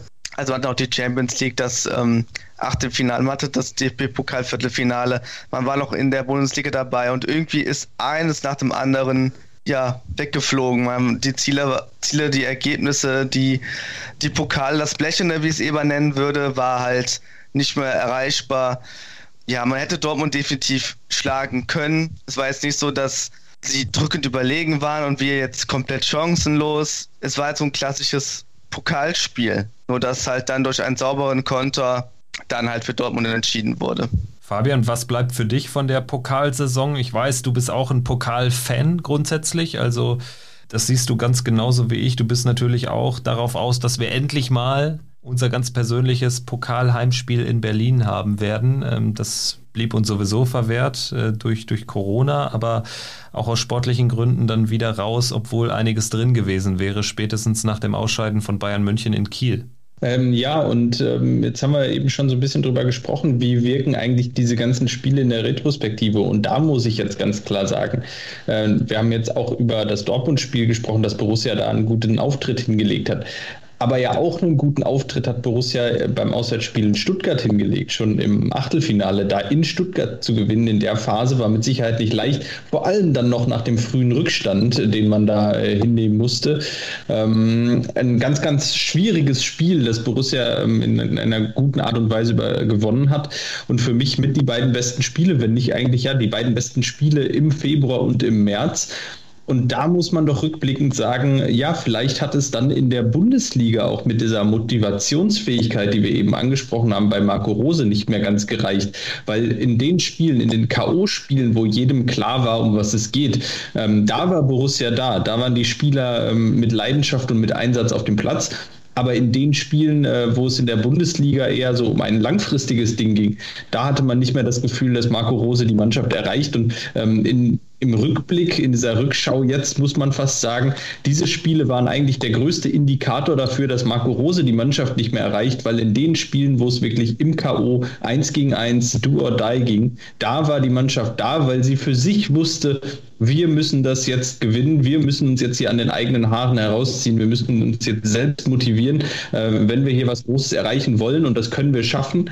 Und ähm, in der Bundesliga war diese Überzeugung überhaupt nicht zu spüren, die, die man da in diesen Pokalpartien gesehen hat. Kann man diese These vielleicht ein bisschen ausweiten von äh, K.O.-Duellen auf besondere Spiele? Weil dann können wir im Prinzip den Spagat machen und ähm, auch auf die Champions League schauen. Lisa, wie siehst du es? Würdest du da mitgehen, dass die Mannschaft ähm, in gewissen Partien ganz anders ähm, aufgetreten ist grundsätzlich als ähm, ja so im Bundesliga-Alltag, wenn irgendwie Augsburg, Hertha, Freiburg etc. anstanden? Ja, also ich würde zumindest mit Fabian gehen, dass ich glaube, dass gerade in diesen K.O.-Spielen die Mannschaft einfach sich selber da rausgezogen hat. Aber ich muss mal sagen, so rückblickend, wenn ich überlege, immer dann, wenn Borussia halt international gespielt hat, haben sie eben auch in der Liga oft geschwächelt oder waren so ein bisschen hinter ihren Erwartungen vielleicht manchmal oder hatten Schwächephasen. Vielleicht aus dem Grund, dass sie halt einfach volle Power in diese K.O.-Spiele oder auch in die Champions League gesteckt haben und in der äh, Bundesliga gerade sich gegen schwächere Gegner dann immer wieder schwer getan haben. Ob es ein Motivationsproblem war oder ist, kann ich nicht genau sagen, aber zumindest kann ich, kann ich mir vorstellen, dass es durchaus was damit zu tun haben könnte. Weil wenn du dann gegen Real Madrid äh, Mittwoch spielst und dann samstags gegen Mainz 05, kann ich mir schon vorstellen, dass das was mit den Köpfen macht oder das eben auch an der Motivation liegt. Und wenn du dann halt so einen äh, Null-Bock-Trainer vor dir sitzen hast, der ja auf der Pressekonferenz das auch immer bravourös ja, ich sag mal, dargestellt hat, wo ich dann immer schon dachte, warum sitzt du hier überhaupt noch mit verschränkten Armen? So jemand kann dich dann vielleicht auch eben nicht zu 100 Prozent pushen und dann musst du dich halt da selbst rausziehen und das kann natürlich schwer sein gegen Mainz 05 oder eben gegen Hertha BSC. Und dass er das aber andererseits konnte in der Phase, wo er eben noch nicht mit Borussia quasi gebrochen hatte, wo er noch nicht seinen, An seinen Abschied angekündigt hatte, das zeigt ja ganz besonders dieser Saisonverlauf in der Champions League. Also man hatte da wirklich herausragende Auftritte und es gab auch wenig andere Spiele, wenn ich so jetzt so auf meinen, meinen TV-Verhalten in, in Corona-Zeiten äh, zurückblicke, es gab wenig andere Spiele, die mich mehr mitgenommen haben von Borussia, als zum Beispiel der Auftritt gegen Inter Mailand in Mailand im ersten Spieltag mit dem 2 zu 2. Dann auch das Rückspiel gegen Inter, wo man äh, den vorzeitigen Achtelfinaleinzug noch verpasst hatte. Natürlich diese unglaublichen Siege 6-0 und 4-0 gegen Schachter Donetsk, das 2-2 gegen Real Madrid, eins von zwei Spielen, das ich mit Fabian zusammen im gleichen Raum geschaut habe, neben dem, dem Auftritt gegen Oberneuland. Und natürlich dann auch die Achtelfinalqualifikation in Madrid, wo man zugegebenermaßen ein schwaches äh, Spiel, ein zahmloses Spiel gemacht hat, aber wo man dann natürlich bedingt durch das 0-0 in Mailand sich qualifizieren konnte. Jonas, vielleicht so, so dein Fazit zur Champions League. Ich habe über das Achtelfinale gegen Manchester City bewusst noch gar nicht gesprochen, weil das für mich ja dann auch ganz anders zu bewerten wieder ist, weil da hatte Rose dann schon seinen Abschied angekündigt. Aber erstmal vielleicht auf die Gruppenphase bezogen. Das ist doch sicherlich das einzige oder das, das auch ähm, rechtmäßige Highlight ähm, für alle Borussia-Fans gewesen, oder? Also die Gruppenphase hat mir auch sehr viel Spaß bereitet, auch wenn natürlich ja diese Last-Minute-Gegentore jetzt wieder ein Thema waren, aber das ist, sind halt nun mal Inter Mailand und Real Madrid. Äh, wir reden von dem einen äh, italienischen Meister und Real Madrid ist, wenn ich es nicht richtig, wenn ich es nicht täusche, sind sie Zweiter geworden in ihrer Liga, trotz aller ihrer Probleme. Und dann Schachter 10 zu 0 in zwei Partien zu schlagen, das ist schon ein ordentliches Brett gewesen. Das hat schon für Aufsehen medial gesorgt. Wo ich mal noch mal so einen Gedanken gerade gehegt hatte, war, Seitenwahl hatte, glaube ich, geschrieben, dass wir quasi diese Saison, ähm, die Saisonleistung uns mit dieser Champions League-Saison, vielleicht weil Rose da ein bisschen mehr auf die Champions League fokussiert hat, alles andere so ein bisschen schlechter werden lassen. Also man hat für die Champions League halt ein ganzes Saisonergebnis aufs Spiel gesetzt. So im Nachhinein könnte man darüber sprechen. Aber wollen wir da gegen diese Top-Teams in Europa untergehen? Das wäre jetzt auch nicht das gewesen. Ich gucke da so mit zwei verschiedenen ähm, Blicken auf diese Gruppenphase. Einerseits hat mich das total gefreut, andererseits habe ich jetzt das Gefühl, hat das vielleicht Spirit Kraft gekostet, die wir vielleicht hätten woanders brauchen können. Kann man vielleicht, wenn ich das mal ganz kurz aufgreife, kann man vielleicht sagen, auch da fehlte dann einfach die Balance, weil ich meine, das eine schließt das andere ja nicht aus. Man kann ja trotzdem mit voller Kapelle und voll motiviert diese großen Spiele angehen und trotzdem dann sich auf Freiburg, auf Augsburg, Hertha etc. pp. einschießen. Wie, wie äh, seht ihr das? Genau, ja, so dachte ich das eigentlich auch. Aber es war ja schon in der Vorsaison also mit Europa League ja auch schon das Problem. Nur halt umgekehrt, wir waren in der Liga dann schwächer. Ne, falsch herum. Wir waren in der Europa League äh, schwächer. Und in der Bundesliga sind wir ja besser drauf gewesen. Wir haben in der Europa League schwache Partien gezeigt, dass es halt genau umgekehrt war von der Balance her, dass eher Europa League schwächelt, schwächelt war und die Bundesliga besser. Fabian, gehst du äh, grundsätzlich mit, was, was äh, Jonas gesagt hat? Also, dass es im Prinzip auch da an der Balance mangelte? Ja, ich, ich bin mir nicht ganz sicher. Also ich hatte schon die Hoffnung, dass man wirklich äh, sich einfach besser aufstellt in dieser Saison, besser ähm, als Mannschaft funktioniert, äh, doch durchaus vielleicht auch äh, 16, 17, 18 Spieler hat, die auf einem sehr, sehr hohen Niveau spielen. Ich hatte die Hoffnung, dass sich der ein oder andere Spieler auch nochmal stark weiterentwickelt, stark verbessert. Ähm, da war ich von, von einigen Spielern dieser Saison ehrlich gesagt auch ein bisschen enttäuscht, dass sie diesen nächsten Schritt nicht gemacht haben. Es waren in dieser Saison Saison aus meiner Sicht zu wenige, die ähm, ganz eindeutig nochmal einen Schritt nach vorne gemacht haben. Und äh, in Summe führt das dazu, dass man eben am Ende, ähm, ja, so wie Lisa es heute schon beschrieben hat, äh, im Januar sich rauskristallisiert hat, dass bei Borussia eben nur ein Anzug passt. Und ähm, das äh, war eine bittere Erkenntnis der Saison. Ähm, und auf die Erkenntnis hätte ich gerne verzichtet, weil meine Hoffnung am Anfang der Saison war, dass man mit dem Kader jetzt in dieser Saison, ähm, wenn man man verletzungsfrei bleibt und das Borussia war im Vergleich zu den anderen Teams in der Bundesliga ähm, jetzt nicht wirklich vom Verletzungspech geplagt. Äh, da war immer mal jemand dabei, aber ähm, es war im Grunde genommen war es ganz okay, äh, das Verletzungspech in dieser Saison. Und da sage ich, äh, war es enttäuschend und es ist einfach enttäuschend, dass man es nicht äh, hat ummünzen können, äh, diesen ja doch etwas größeren Kader, ähm, aus meiner Sicht stärkeren Kader ähm, zu, zu Leistungen, ähm, die, die man zweimal die Woche mindestens bringen kann. Man muss sie auch nicht immer bringen. Wenn da Ausrutscher dabei sind, dann ist das ja äh, zu verzeihen. Aber es waren einfach viel zu viele Ausrutscher im, am Ende der Saison.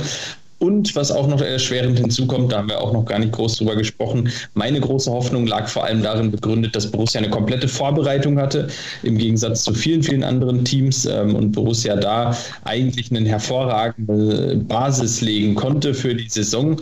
Und auch das war ein bisschen enttäuschend, wie Borussia dann eben aus den Startlöchern kommt.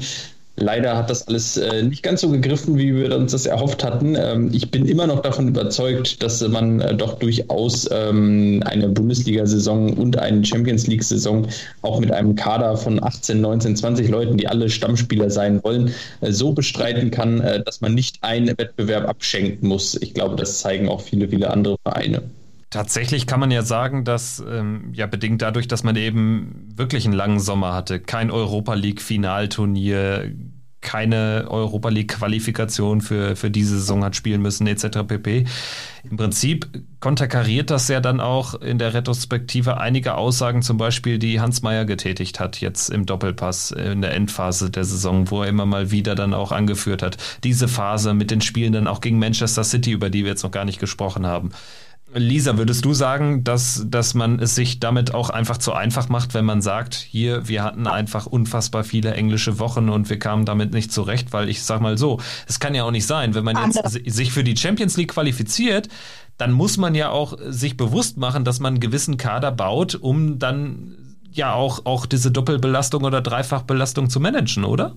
Ja, absolut. Diese, ich muss ehrlich sagen, dass mir das Interview oder der Auftritt von Hans Meyer wirklich äh, peinlich war ähm, wo ich auch das erste Mal gedacht habe, dass man auch jetzt langsam mal gucken muss, dass man ihn da so aus den Interviews ein bisschen rauszieht. Völlig wirrer Auftritt, also von meiner Seite, von Hans Meyer. immer, immer eigentlich nur das Gleiche gesagt mit, mit dem Argument, man hat zu viele Spiele. Aber naja, andere Vereine hatten diese Spiele auch. Und da finde ich, macht man es sich einfach zu einfach, wie du sagst, Kevin, das einfach auf die Belastung zu, zu führen. Bayern München hat Jahren diese äh, Belastung. Ähm, natürlich haben die einen anderen Kader und andere Möglichkeiten, aber man kann es sich ja nicht immer nur einfach machen und dann das darauf schieben. Also entweder man hat diese, diese Events, sage ich mal, mit der Champions League und genießt die und sieht die jetzt nicht als äh, negatives Argument, ähm, das zu rechtfertigen, dass man die Saison halt einfach äh, hinter seinen Zielen liegt. Ähm, da finde ich, macht man das sich wirklich zu einfach. Dafür war der Kader auch einfach zu schwach. Da muss man dann vielleicht sagen, hat einfach die Zusammenstellung dann nicht ganz so gepasst mit erster und zweiter Anzug oder auch vielleicht der Mix der Rotation dann. Ähm, also das finde ich wirklich ist zu billig, das äh, auf, auf die ganzen vielen Spiele zu schieben.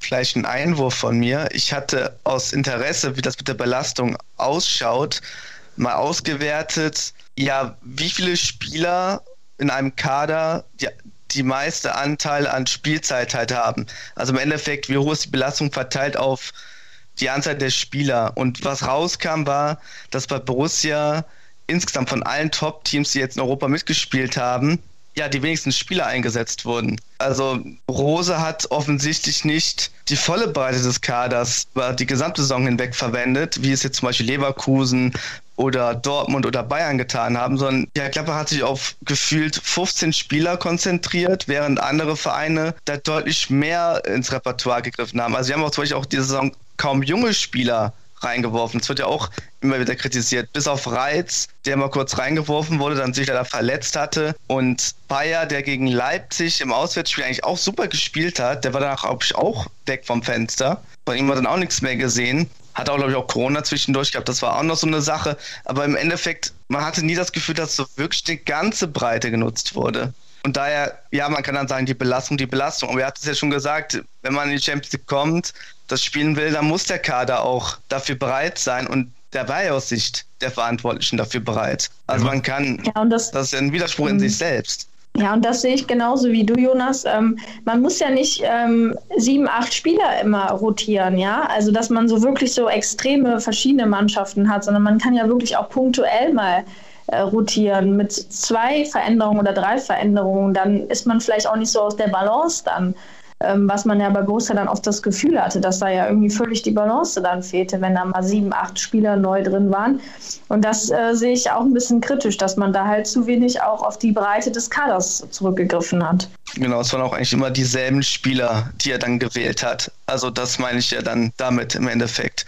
Im Prinzip ist ja die Personalauswahl von Marco Rose in vielen Teilen als kurios zu bezeichnen. Also für mich immer noch so eine Person, ähm, an der man es festmachen kann, ist äh, Laszlo Benes, der ganz viele Spielanteile in der ersten Halbserie hatte unter Marco Rose. Dann bricht der Europapokal weg im, im ersten Jahr in der, in der zweiten Halbserie und er spielt aber auch, dann aber auch wirklich überhaupt gar nicht mehr.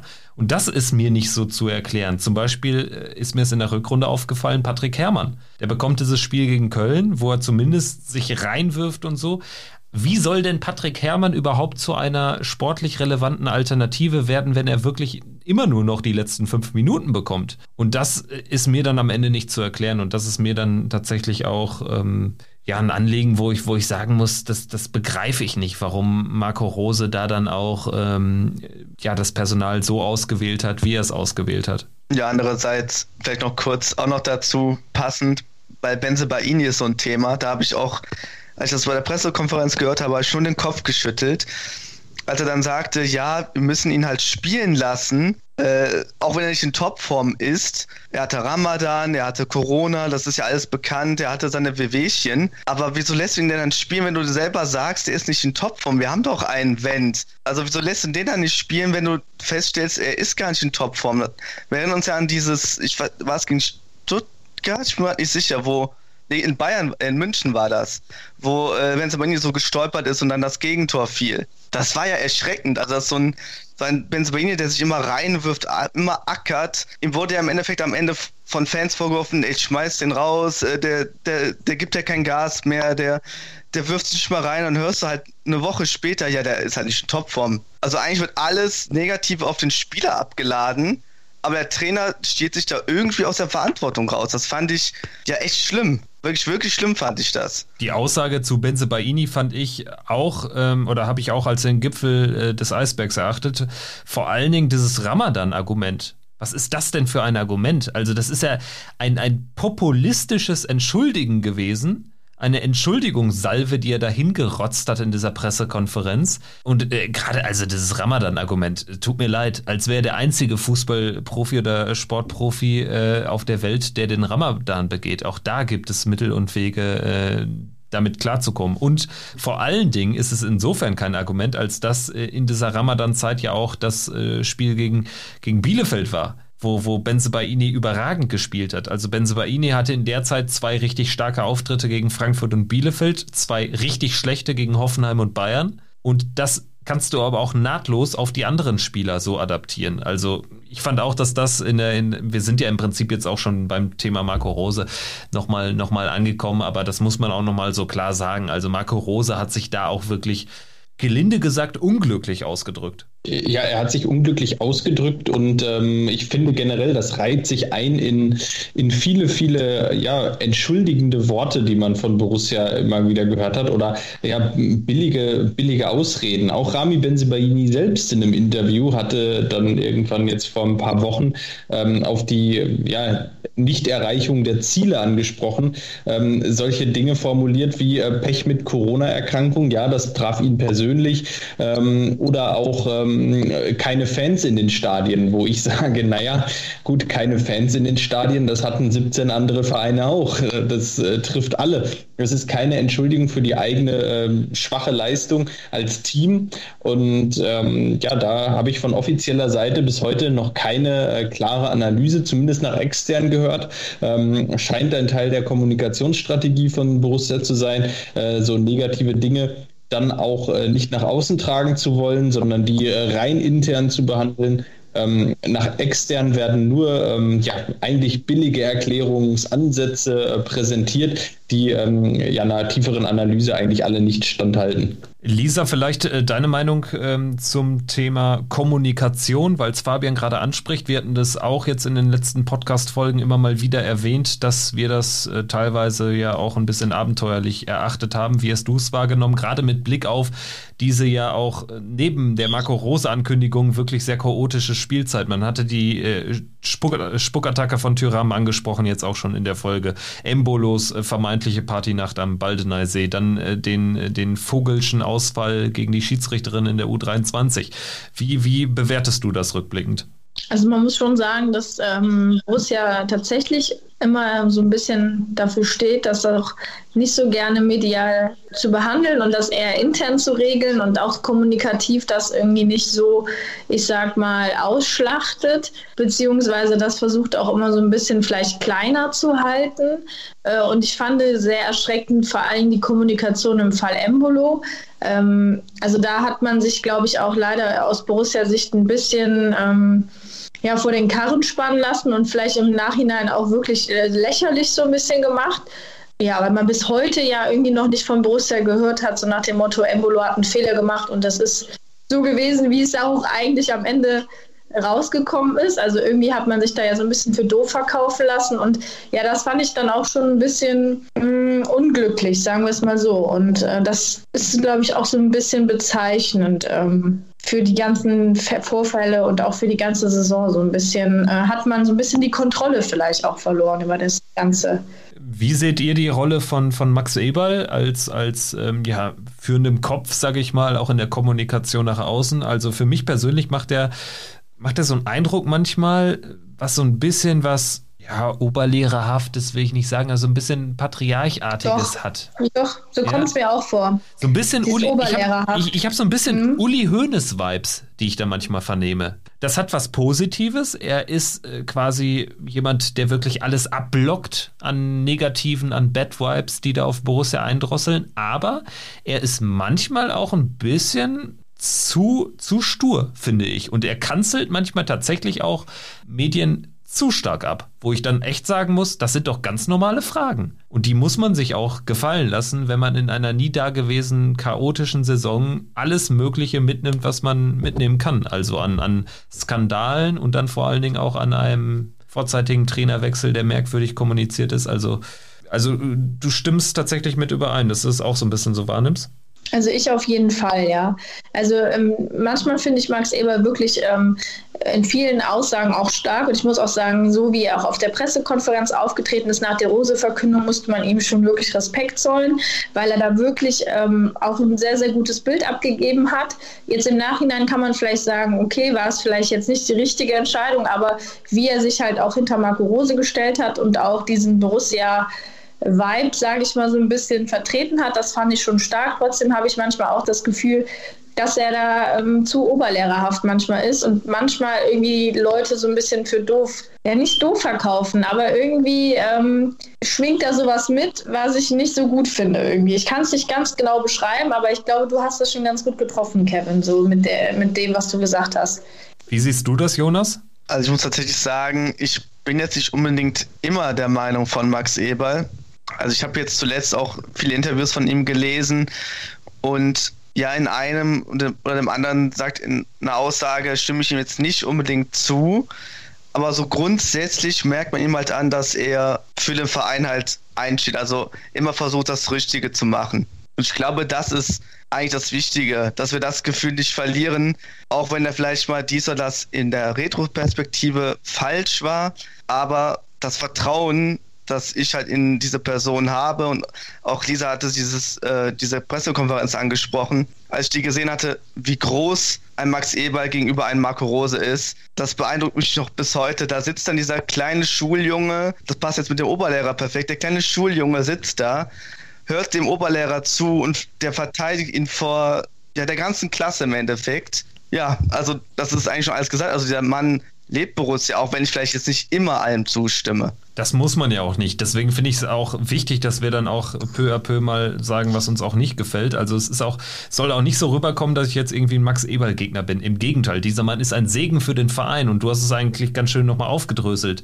Dieser Mann lebt Borussia und mit jeder Phase seines Körpers. Und ganz ehrlich, wenn ich jetzt hier ihn mit Uli Hoeneß so ein bisschen vergleiche, ich persönlich halte Uli Hoeneß für einen Segen für den FC Bayern und das wird jeder, der sich mit der Geschichte des FC Bayern mal auseinandergesetzt hat, wahrscheinlich genauso genauso sehen. Und trotzdem muss man nicht Uli Hoeneß jetzt immer geil finden. Und ich glaube, ähm, ja, Max Eberl. Max Eberls Rolle ist einfach nicht hoch genug zu bewerten und gerade dieses Bild vom Schülerjungen Marco Rose in der Situation, der Borussia Mönchengladbach mit Borussia Dortmund verwechselt und für mich ist das auch keine Lappalie ja. und trotzdem ist Eberl so souverän, das, das ist mir, das ist tatsächlich eine Szene der Saison. Äh, Fabian, wie siehst du es? Max Eberl in der, in der Saison 2021, welche Performance hat er auf dich gemacht? Ach ja, Max Eberl, ähm, ich glaube, da ist jetzt ja auch fast alles zu gesagt. Ich denke, Max Eberl und die Kommunikation jetzt in dieser Saison, ähm, äh, ich würde das gerne noch mal so ein bisschen einordnen in, in Gesamtborussia und nicht nur auf Max Eberl beziehen, weil ich finde, ähm, dass das Borussia als gesamter Verein und das, ähm, das betrifft nicht nur Max Eberl, ähm, er ist eben da ein Teil davon in seiner Kommunikationsstrategie, die sie fahren, ähm, relativ naja, oldschool wirken. Ähm, das wirkt alles sehr, sehr hierarchisch von außen. Das wirkt alles sehr, ähm, äh, ähm, ja, sehr, sehr klassisch. Man, man möchte sagen, ähm, je, jedes einzelne Wort hat man das fast das Gefühl, was da nach außen geht, ähm, geht über 13 Schreibtische und muss von 13 Leuten genehmigt werden. Ähm, und das führt dazu, dass man bei Borussia in seiner Kommunikation auch oftmals äh, ja nicht ganz direkt ist und nicht direkt auf Dinge reagiert, sehr, sehr sauer auf aufgestoßen. Lisa hat eben das Embolo-Beispiel gebracht. Das ist sicherlich eines von, ähm, aus meiner Sicht, zwei ganz großen Themen in dieser Saison. Ähm, das andere Thema ist eben dieser Umgang mit Heiko Vogel, äh, wo man auch nur getriebener war der Medien und äh, der ähm, oder der Entwicklung um diesen ganzen Fall herum, aber niemals äh, aktiv wurde und nie aktiv ähm, das Gespräch gesucht hat, nie nach außen kommuniziert hat, wie man eigentlich dazu steht, sondern erst auf ähm, ja, massiven Beschuss äh, ein Statement ähm, rausgehauen hat, das aus meiner Sicht ähm, den Sachverhalt äh, auch noch nicht aufgelöst hatte und auch ähm, so ein bisschen suggeriert hat, als ähm, würde man jetzt nicht 100% hinter der Entscheidung stehen oder als würde man unter dieser Entschuldigung stehen, sondern als würde man die Entschuldigung ähm, ja, rüberbringen müssen, äh, um das mediale äh, Feuer ein wenig äh, abzumildern. Und ähm, da bin ich nicht ganz einverstanden damit, wie Borussia da in dieser gesamten Kommunikation ähm, agiert. Das würde ich mir von, ähm, würde ich mir im Jahr 2021 von einem Unternehmen, was Borussia dann auch ist, ähm, doch durchaus anders wünschen. Und ich glaube, da kann man ähm, einige Dinge souveräner abfangen. So wie Borussia das macht, das ist ähm, ja irgendwie dann doch ähm, anno 1998. Ja, und äh, die Zeiten sind auf jeden Fall äh, immer noch besser. Also mit 1998 äh, kann man Borussia auch in diesem sehr mäßigen Jahr 2021 äh, nicht vergleichen. Ich würde sagen, wir haben doch jetzt äh, die Saison sehr gut in, in ihre Einzelteile zerlegt. Äh, vielleicht kommen wir jetzt wirklich mal zu so einem kurzen Abschlussfazit von jedem. Lisa, was sagst du? Was bleibt jetzt erstmal vielleicht von Marco Rose? Wie hat sich Borussia Mönchengladbach auch in Hinblick auf die Corona-Pandemie entwickelt? Und ähm, ja, was, was äh, nimmst du so insgesamt aus dieser Spielzeit mit? Puh, schwierig. Ähm, es ist ja immer so, so der, der Schluss, der bleibt ja irgendwie immer hängen und deswegen tue ich mich da immer so schwer, noch dieses Positive manchmal zu suchen. Aber ich glaube, von Marco Rose bleibt auf jeden Fall nochmal ein neuer Spielstil, auch wenn man ihn in, im zweiten Jahr nicht so gesehen hat ähm, hat man aber im ersten Jahr gesehen, dass Borussia durchaus auch was anderes kann als Ballbesitz, Fußball unter Faro, sondern auch ähm, ja, durchaus auch aktiven Fußball wieder spielen kann. Ähm, das bleibt auf jeden Fall von Marco Rose über. Auch vielleicht so ein bisschen das Emotionale, was äh, ja, man sich als Gladbach-Fan doch manchmal auch an der Seitenlinie gewünscht hat von einem Trainer. Äh, andererseits muss man sagen, ist Borussia gut durch diese Corona-Krise gekommen, vor allen Dingen finanziell, muss man ja auch sagen, deutlich besser als viele andere Clubs. Da kann man durchaus auch äh, Max Eberl und Schippers mal auf die Schulter klopfen. Aber am Ende bleibt natürlich eine enttäuschende Saison. Aber ich glaube, irgendwie hat es auch was Gutes, dass wir nicht europäisch spielen. Und ich glaube, dass das vielleicht für die neue Saison gar nicht so schlecht ist, unter Adi Hütter jetzt nochmal neu anzugreifen und es wirklich jetzt auch mal wieder so ein, so ein kleiner Neustart ist. Vielleicht ist das auch das Positive, weil man jetzt eben auch mal wieder versucht, äh, sich auf das, wofür Borussia eigentlich steht, zum Beispiel den Fohlenstall, auch die Jugendarbeit, sich da wieder mehr drauf fokussiert. Und vielleicht hätte es das nicht gegeben, wenn alles so unter Marco Rose so rosig gelaufen wäre wie im ersten Jahr. Und ich glaube, dass man durchaus das jetzt auch mitnehmen kann, dass man jetzt mal einen Neustart wieder versucht und sich wieder so ein bisschen auf das beruht, wofür Borussia Mönchengladbach steht. Und deswegen würde ich sagen, es war nicht alles schlecht und wer weiß, wofür es gut ist, auch für die neue Saison. Trotzdem ist es natürlich am Ende enttäuschend und auch wenn dann diese großartigen Champions League-Spiele so ein bisschen verloren gehen in diesem Gesamtfazit, war es doch in der Bundesliga leider etwas hinter den Erwartungen. Jonas, wie geht's dir jetzt nach 46 Pflichtspielen, nach großen Momenten in der Champions League, wie von Lisa angesprochen, nach sehr viel schlechten Phasen, nach ähm, ja, einer nie dagewesenen Trainerentscheidung zu einem nie dagewesenen frühen Zeitpunkt. Ja, was bleibt von der Spielzeit? Das ist eine sehr gute Frage. Also irgendwie, ich hatte es vorhin gesagt, dass Rose von dieser Emotionalität gelebt hat und irgendwie dieser ganze Mensch ist ja schon eigentlich vor ja einem halben Jahr irgendwann, die, irgendwann sind die Gerüche ja haben die ja angefangen, ist er irgendwie schon ja, geistig, seelisch schon weg gewesen und eigentlich war nur noch dieser Körper da. Und deswegen fällt es mir so schwer noch zu sagen, dass irgendetwas von ihm geblieben wäre. Also vielleicht die Aktivität, aber die wird auch Hütter wieder aufnehmen. Das, was ich jetzt Lisa ein bisschen entgegnen muss, ist, ich glaube, dass es der Borussia noch sehr wehtun wird, die Conference League oder die Europa League verpasst zu haben. Also all die Worte, die man jetzt so, zuletzt so gelesen hat, das klingt schon sehr nach, wir müssen sparen. Und wir werden wahrscheinlich nur aus dieser Situation rauskommen, wenn wir wieder unsere Spieler teuer verkaufen und wirklich wieder das absolute Optimum aus einem herausholen. Also da kann man schon ein bisschen Sorgen haben. Ich habe es jetzt nicht so großartig, aber ähm, dass das bleibt, ja, also ja, doch so eine kleine Sorge. Also was passiert jetzt? Also wenn es ganz doof läuft, wir haben jetzt noch ein bisschen Corona, die Pandemie läuft ja noch ein bisschen. Die äh, wird ja vom Verein so geplant, dass erst in der Rückrunde die Zuschauer wirklich wieder komplett zurückkehren können. Wir wissen ja noch gar nicht, wie dieses ganze Jahr 2021 finanziell aussieht. Und da habe ich dann auch, das ist auch so ein Punkt. Ich glaube, dass uns das noch richtig wehtun wird, diese Saison. Und das bleibt dann so ein Schmerz. Also ich würde auch sagen, alles äh, zunächst äh, zum, zum Sportlichen, alles was das Sportliche betrifft, was Marco Rose neu implementiert hat in den Verein, würde ich sagen, ist so ein gewisser Drive, so ein gewisser jugendlicher Drive, dann auch bedingt durch einen René Maric, eine total, eine hochspannende Person würde am Ende aber sagen, was so am ehesten bleibt, wenn ich an Marco Rose denke, ist äh, im Prinzip so diese Erkenntnis, dass echt jeder über dem Verein steht, dass, dass man sich auch nicht zu sehr irgendwie auf Leute einlassen wird in Zukunft. Also werde ich jedenfalls nicht tun. Also ich werde immer da so ein bisschen dezenter, glaube ich, drauf blicken auf einzelne Personen, auf einzelne führende Personen, also zum Beispiel den Trainer. Und grundsätzlich muss man auch äh, ja, da stimme ich mit euch überein, muss man Eberl und Schippers äh, dann Lob aussprechen. Also wie sie Borussia jetzt bislang durch die Krise manövriert haben, das kannst du nur als grundsätzlich krisenfester Club in, in, in seinen Strukturen, das kannst du nur dann machen. Also wir sehen ja, wie es anderswo läuft und dementsprechend großes Lob. Glaube auch aber, dass man natürlich jetzt erstmal sich vielleicht auf eine Übergangssaison wird einstellen müssen. Da sprechen wir gleich noch ganz kurz drüber in einem kleinen Ausblick, aber ähm, vielleicht erstmal Fabian, was würdest du jetzt sagen? Wir haben jetzt eigentlich schon auch in den vergangenen Wochen so unsere äh, verschiedenen Fazite gezogen, aber jetzt so wirklich in der absoluten Saisonabschlussfolge, was sagst du? Ja, was bei mir hängen bleibt, ist eigentlich die erste ganz, ganz ähm, große Krise fast, äh, muss man ja sagen, äh, seit, ähm, seit über zehn Jahren. Also seitdem man fast abgestiegen wäre, war das jetzt mit Sicherheit die schwierigste Phase für Borussia. Und ähm, ja, äh, zu allem Überfluss äh, kam da jetzt zu diesen ganzen Querelen rund ums Team, rund um ähm, den Trainer, dann ähm, diese ja zum Teil sportliche, die sportliche Situation, die jetzt nicht so prickelnd war, aber natürlich auch kein Drama. Dazu kommt jetzt diese Corona-Pandemie, die Borussia aus meiner Sicht auch sehr hart treffen wird. Ich stimme da sehr, sehr mit Jonas auch überein. Ähm, Borussia ist eben nun mal kein, ähm, kein RB Leipzig oder kein Hoffenheim, wo es noch andere Geldquellen gibt, die äh, im Zweifel zur Verfügung stehen.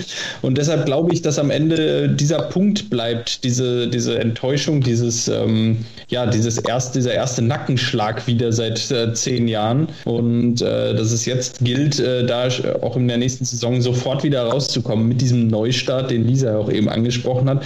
Ähm, das alles äh, zu, die Kräfte jetzt zu bündeln, ähm, ob wir wollen oder nicht. Wir müssen jetzt in, in Adi Hütter auch unsere vollen Hoffnungen legen und ähm, da hoffen, dass Borussia nächste Saison ein anderes Gesicht zeigt, ein besseres Gesicht zeigt und äh, auch oben wieder angreifen kann. Denn ich denke, dass die kommende Saison äh, ganz, ganz entscheidend wird für naja, ich sag mal so, die mittelfristige Planung und die mittelfristige ja, Richtung auch für Borussia, wo es hingehen kann, weil ich denke, dass ähm, ja, mit, mit, einer guten neuen Saison, mit äh, vielleicht einem äh, Einzug in den europäischen Wettbewerb, ähm, kann Borussia den Kurs, den man in den letzten Jahren eingeschlagen hat, halten. Ähm, wenn wir jetzt im Worst Case mal ähm, ja, davon ausgehen, dass Borussia etwas weit, weiter unten in der Tabelle mal stehen wird, ähm, dann kann sich das Pendel auch andersrum ausschlagen und das wird eine ganz, ganz richtungsweisende Saison ähm, und dieser Richtungs richtungsweisende Effekt, der hat jetzt in dieser Saison angefangen und ich denke, der bleibt jetzt erstmal. Ja, wie das Ganze dann ähm, letztlich zu bewerten ist, das können wir dann in der Retrospektive in drei, vier Jahren nochmal besprechen. Mm, ich hoffe aber ähm, erstmal nur auf das Beste und bin erstmal sehr gespannt, was Adi Hütter und vor allem Max Eberl, ähm, sein Team, da jetzt im Sommer zaubern und welchen Kader wir dann zum Start der neuen Saison sehen. Und ähm, bleiben wir erstmal optimistisch. Ja, optimistisch bleibt auch der ständig optimistische Dobby, aber auch er legt natürlich den Finger in die Wunde in seinem Saisonabschlussfazit, legt aber auch seine Hoffnung in Adi Hütter. Wir hören ganz kurz rein.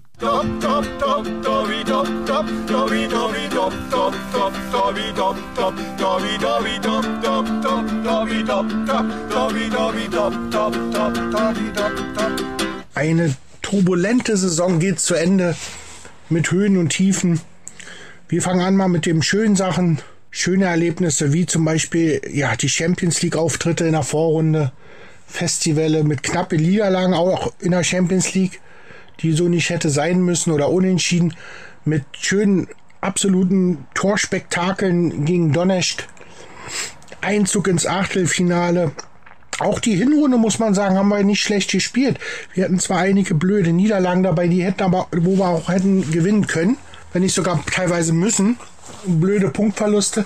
Und dann hat man aber auch wirklich sagen müssen, unschöne Momente in dieser Saison dabei gehabt, wie zum Beispiel die äh, Geschichte von mit Embolo, wo der da übers Dach gehüpft ist, oder die, die Spuckertafel gegen Hoff, in, in Hoffenheim, gegen Hoffenheim von Tyram, die uns ja auch damals eigentlich dann drei Punkte, sichere, gute Punkte hätte gekostet haben. Und im Nachhinein muss man auch ganz ehrlich sagen, seit der Bekanntgabe, dass Rose zu den schwarz-gelben Biene Mayas aus Lüdenscheid Nord wechselt, hätte man die Saison eigentlich aus unserer Sicht beenden können. Und wir haben das ja oft hier noch beim Pfostenbruch gesagt, man hätte einfach einen Cut machen müssen, wenn man zum direkten Konkurrenten wechselt und ihm zumindest freistellen sollen. Gut, im Nachhinein ist man schlauer. Ich glaube, Max Eber weiß auch, dass er nicht alles unbedingt richtig gemacht hat oder richtig reagiert hat. Und von daher muss man sagen, gut, achter Platz. Fokus zu sehr aufs äh, Viertelfinale ausgelegt gewesen gegen Dortmund eventuell im DFB-Pokal, wo man dann auch noch verloren hat. Und also man, ich, ich freue mich, dass die Saison zu Ende ist und ich hoffe und begrüße mit Adi Hütter einen guten neuen Trainer.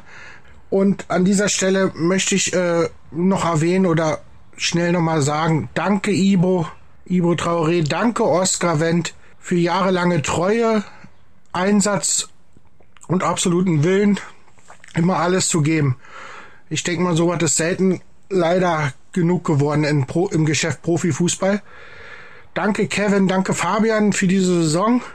Und ich bedanke mich auch bei allen Zuhörern vom Pfostenbruch, dass ihr uns so, so toll verfolgt habt. Und dann hoffen wir mal, dass wir nächste Saison wieder angreifen. In diesem Sinne, macht's gut, euer Dobby. Ja, dem äh, können wir uns äh, sicherlich nur anschließen. Also allen Zuhörerinnen und Zuhörern äh, großes Dankeschön und natürlich auch allen, die zu Gast waren und jetzt ja auch noch zu Gast sind mit Lisa und Jonas. Und ähm, ich denke, Dobby hat da noch was ganz Wichtiges angesprochen. Und zwar haben uns ja mit Oskar Wendt und Ibo Traoré zwei Konstanten der vergangenen Jahre verlassen. Vielleicht, Lisa, äh, zunächst mal deine Worte zu, zu ähm, Oskar Wendt, der da über den linken Flügel gerannt ist. Ähm, vielleicht auch zu Ibo Traoré, der auch ähm, ja so manch wichtiges Tor für Borussia in der Vergangenheit erzielt hat, in, in jüngerer Vergangenheit aber ja dann eher so für die gute Stimmung verantwortlich war. Aber das sind schon zwei Identifikationsfiguren, oder? Absolut. Ich glaube, jetzt bleiben nicht mehr viele übrig in der Mannschaft. Also ich glaube, mit Toni Janschke und Patrick Herrmann hat man noch so zwei Urgesteine. Lars Stindl vielleicht jetzt mittlerweile auch und auch unser Kapitän. Aber das ist natürlich sowas, ähm, ist für eine Mannschaft immer wichtig, dass man Identifikationsfiguren hat. Und wenn man sich die Rede von Ivo Traoré, glaube ich, anhört, äh, die man ja bei YouTube und Fohlen TV auch mal hören konnte, dann weiß man einfach, dass ähm, es im Verein sehr viel richtig läuft und ähm, das auch mit Gründe sind, warum Spieler uns so lange treu bleiben. Und auch Oskar Wendt, muss man sagen, Hut ab, zehn Jahre Borussia und immer wirklich bis auf ein paar einzelne Spiele sehr konstant sich immer mit dem Verein identifiziert und auch immer einer, auf den man sich verlassen konnte. Schon schade, ähm, Gerade auch jetzt für Borussia, was jetzt den Kader angeht, wird der uns fehlen. Denn da haben wir auf jeden Fall jetzt ein Problem.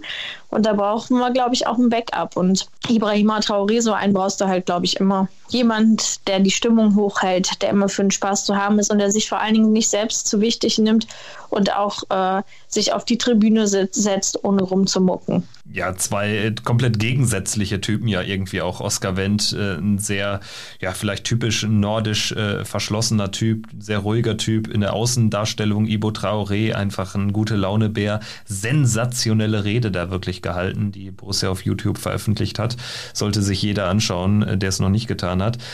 Jonas, deine Worte zu äh, den, den genannten Oscar Wendt, Ibo Traoré. Natürlich haben uns auch Max Grün und Julio Villalba verlassen, aber ähm, Wendt und Traoré stechen natürlich heraus. Ich glaube, dass man gemerkt hat, bei dem Video, wo, wo Ibo gesprochen hat, dass er absolut als Mensch extrem wichtig ist in diesem Kader. Also der war auch immer diese Inter Integrationsmitarbeiter, würde ich jetzt mal sagen, für die Franzosen und ist auch überhaupt nicht auf den Kopf gefallen. Also hat, er hat wirklich sehr kluge Worte getroffen, die auch dann ein Max Eberl auch dann so die kleine Träne dann hat äh, verdrücken lassen. Also der war, das, da merkt man schon, dass es halt nicht nur eine geschäftliche, sportliche Beziehung, wie auch immer ist, eine berufliche Beziehung, sondern halt auch, dass man sich als Mensch verstanden hat. Und zu Oscar, ja, hier so intern bei uns hier wird oft gesagt, der Oscar ist an allen schuld generell, hatte immer so einen, ja, so einen schlechten Ruf hatte ich manchmal das Gefühl. Also ich weiß nicht, ob das generell so war, aber bei uns hier so im Umfeld oder in meinem Umfeld war es so, dass er immer sehr kritisch gesehen wurde. Ich muss ehrlich, ehrlicherweise sagen, ich habe ihn nie so schlimm gesehen. Ich hätte auch nie gedacht, dass er nach Philipp Dahms so eine lange Karriere bei der Borussia hinlegt. Also irgendwie scheint es so zu sein, dass Linksverteidiger bei uns sehr, sehr lange bleiben. Und dann hoffe ich natürlich auch, dass der Rami Benzebaini da sich jetzt auch schön dran hält und auch mal so eine schön lange Karriere bei uns hat, weil den würde ich auch noch gerne dann irgendwann mit Mitte 30 hier verabschieden. Ja, auf jeden Fall. Das wollen wir wahrscheinlich alle gerne. Also Rami Benzebaini, geiler Typ. Bei, bei Oscar Wendt äh, finde ich auch tatsächlich spannend, dass es viele offensichtlich gab und gibt, die bis zuletzt irgendwie so eine Skepsis hatten. Aber ich finde schon, dass sich das in den letzten Jahren doch gedreht hat. Also es gab so irgendwie so diese Anfangsjahre, wo dann so dieser Übergang gemanagt wurde. Da hatte ich halt häufig das Gefühl, dass gerade so auf der Haupttribüne da, auf der Ostgraden, einige Wendt-Skeptiker unterwegs waren. Ich kann mich gut erinnern, Fabian, als wir so manchmal in einem Block 14 zusammen im Block standen, wie, wie, wie oft wir uns über, über diese Leute aufgeregt haben. Ja, das eine oder andere Mal. Es war äh, diese Übergangsphase Philipp Dahms dann zu Oskar Wendt. Oskar Wendt, der dann ähm, am Anfang noch weit entfernt von Stammspieler war, äh, dann langsam die Rolle übernommen hat. Ja, dann diese skeptischen Jahre, sage ich mal, äh, überstanden hat und dann über äh, drei, vier, fünf Jahre wirklich auch äh, wirklich gute Leistung gebracht hat. Äh, jetzt in, zuletzt in den letzten ein, zwei Jahren hat man ihm ähm, das Älterwerden auch etwas angemerkt. Äh, mit Sicherheit auch da die ein oder andere ähm, ja, Leistung, ähm, die, die vielleicht nicht mehr auf allerhöchstem Niveau war, dann darauf zurückzuführen. Von daher ähm, alles, äh, alles gut. Aber in Summe kann man natürlich beiden nur sagen, vielen, vielen Dank. Äh, ich glaube, beide zusammen ja, äh, kommen auf äh, weit über 400 Pflichtspiele für Borussia. Ähm, das ist äh, schon ein Brett. 17 und, Jahre. Und ähm, ja, das ist, ähm, das ist der Wahnsinn. Oskar Wendt als ja, ausländischer Spieler mit den meisten Pflichtspielen für Borussia. Ich glaube, ähm, da gibt es ja, keine Worte mehr. Das, äh, das ist schon kurz vor Legendenstatus und äh, da kann man nur sagen, vielen, vielen Dank für den Einsatz und ähm, ja, schade, dass sie als Typen weg sind. Ähm, ich denke, als Spieler ist das ähm, irgendwo absehbar gewesen, dass die beiden auch ähm, jetzt nicht nochmal um sieben Jahre verlängert werden. Ja, geile Typen auf jeden Fall und ich würde sagen, dann äh, können wir jetzt wirklich den absolut äh, äh, größten Haken hinter diese Saison machen und ganz kurz auf äh, die nächste Saison äh, zu sprechen kommen. Wir haben jetzt Adi Hütter schon angerissen als neuen Trainer. Es gibt ansonsten gar nicht so viel zu vermelden. Es gibt mit Kone aus Toulouse, der den Aufstieg in die, in die Ligue 1 äh, knapp verpasst hat, äh, gibt es einen, einen Neuzugang. Ansonsten ja, sollten nach Laien diverse Spieler zurückkommen, kommen womöglicherweise aber nicht. Also das sind natürlich auch noch alles offene Fragen. Ansonsten gibt es sehr, sehr viele Fragezeichen über der nächsten Spielzeit und Vielleicht ähm, an dich die Frage zunächst, Lisa. Ähm, was sind so deine Erwartungen jetzt an diese Sommerpause, die ja gerade für Max Eberl eine sehr intensive werden dürfte? Ja, absolut. Ich glaube, dass sie sehr schwer wirkt, weil sie eben sehr kurz ist durch die EM, dadurch, dass natürlich viele Spieler da auch auf dem Tablett oder auf der großen Bühne stehen, kann da noch mal viel Bewegung reinkommen und man weiß ja eben auch nicht, wie, wie schneidet die deutsche Nationalmannschaft ab, wie, wie vielleicht auch die Schweiz, wo einige ähm, Nationalspieler haben, auch Frankreich jetzt mit Tyram. Also es wird auf jeden Fall sehr äh, spannend. Ähm, es gibt viele Wechselgerüchte und da ist halt die Frage, ähm, ja, schafft Max Eberl äh, den einen oder anderen äh, zu überzeugen, bei uns ein Jahr zu bleiben, mindestens noch auch ohne Europapokal und ähm, ja, ich bin einfach mal gespannt, ob er jetzt mal wieder diesen, äh, ja, diesen alten Max Eberl, beziehungsweise den, den wir von ihm ja schon immer kennen, raushängen lässt und uns überrascht. Vor allen Dingen mit jetzt Transfers, mit denen man vielleicht eben nicht so rechnet und auch mal wieder mit Talenten auch um die Ecke kommt. Da bin ich gespannt und ich bin vor allen Dingen wirklich gespannt, wer Borussia die Treue hält und ähm, wen es dann vielleicht doch ins Ausland ziehen wird. Im Prinzip kann man ja sagen, es gibt so ganz grob gesagt von den, von den äh, Top-Leuten, von den, von den Stammspielern sechs Leute, die vielleicht zumindest ein Preisschild äh, auf ihrem Rücken haben. Also da würde ich äh, Dennis Zakaria nennen, äh, Matthias Ginter, Jonas Hofmann, Lasso Player, Florian Neuhaus, vielleicht auch Tikus Thuram. Jonas, gehst du da grundsätzlich mit bei diesen sechs? Ist äh, natürlich äh, nicht bei allen gleichzeitig, aber grundsätzlich äh, gibt es bei allen die Option, dass sie vielleicht nächstes Jahr nicht mehr das Borussia-Trikot überstreifen werden? Ja, das würde ich so auch sagen. Also bei Zakaria ist es eigentlich aufgeschoben durch die Verletzung im letzten Sommer.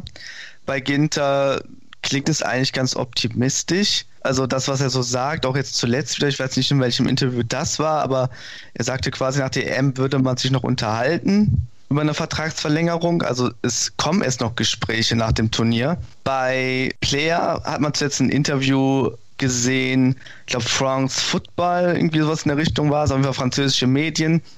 Da hat er angedeutet, dass er liebäugelt mit einem Wechsel in die Heimat zurück. Tikus Tiram, gut, da soll es eine Ausstiegsklausel geben. Bei Neuhaus soll es auch eine geben. Wohl aber erst fürs, für den nächsten Sommer, wo jetzt die Bild äh, berichtet hat, dass ähm, da eine Einigung schon zwischen den FC Bayern und ihm bestehen soll. Ablöse 40 Millionen Euro. Also vielleicht haben wir auch da Glück, dass er dann bleibt, aber ne, also es ist alles gerade noch ein bisschen Rätselraten. Man weiß nicht genau, wo es jetzt hingeht. Tendenziell würde ich sagen, dass uns zwei der ganzen Spieler verlassen wird. Minimum. Also ich, ich halte es am wahrscheinlichsten, dass Zakaria, Player und dann wahrscheinlich auch Tyram den Verein verlassen werden.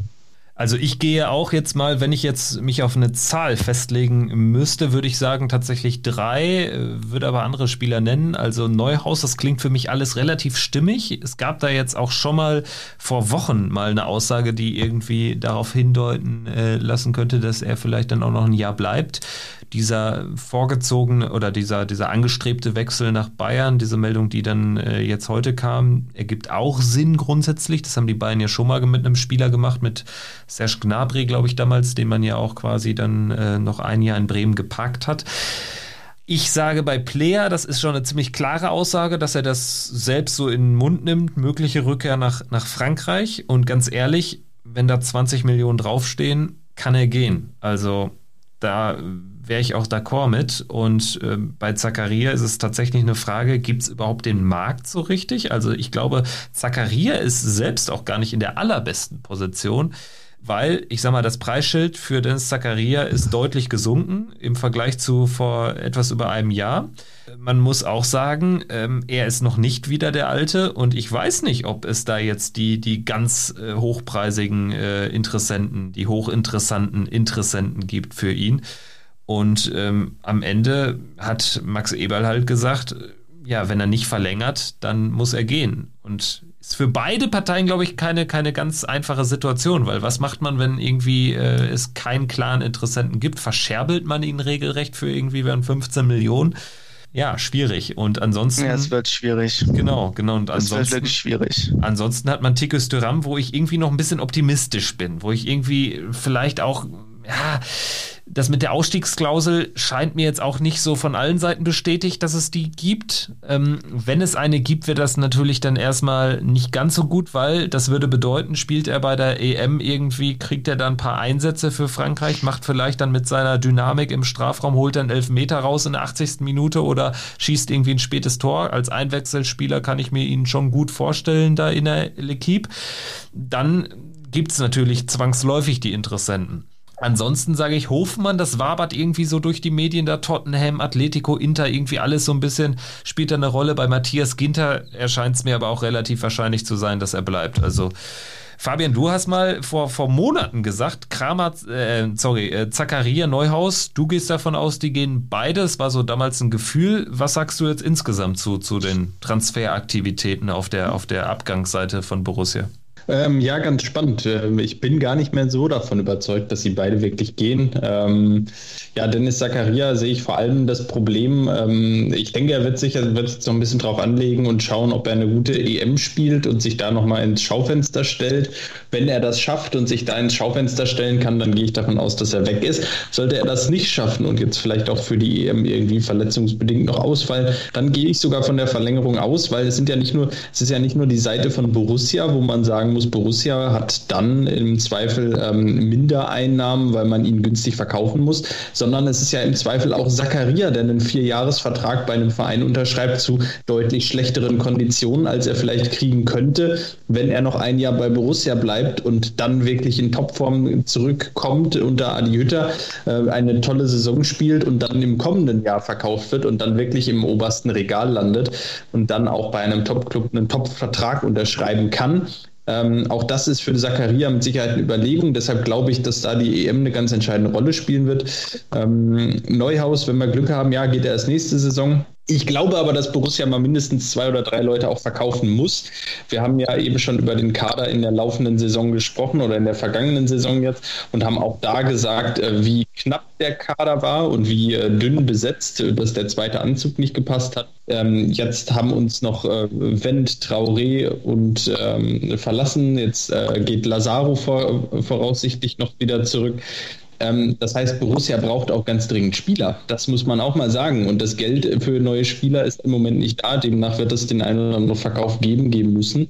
Ähm, weil ähm, mit dem aktuellen Spielermaterial in die kommende Saison zu gehen, da hätte ich äh, doch sehr, sehr starke Bauchschmerzen.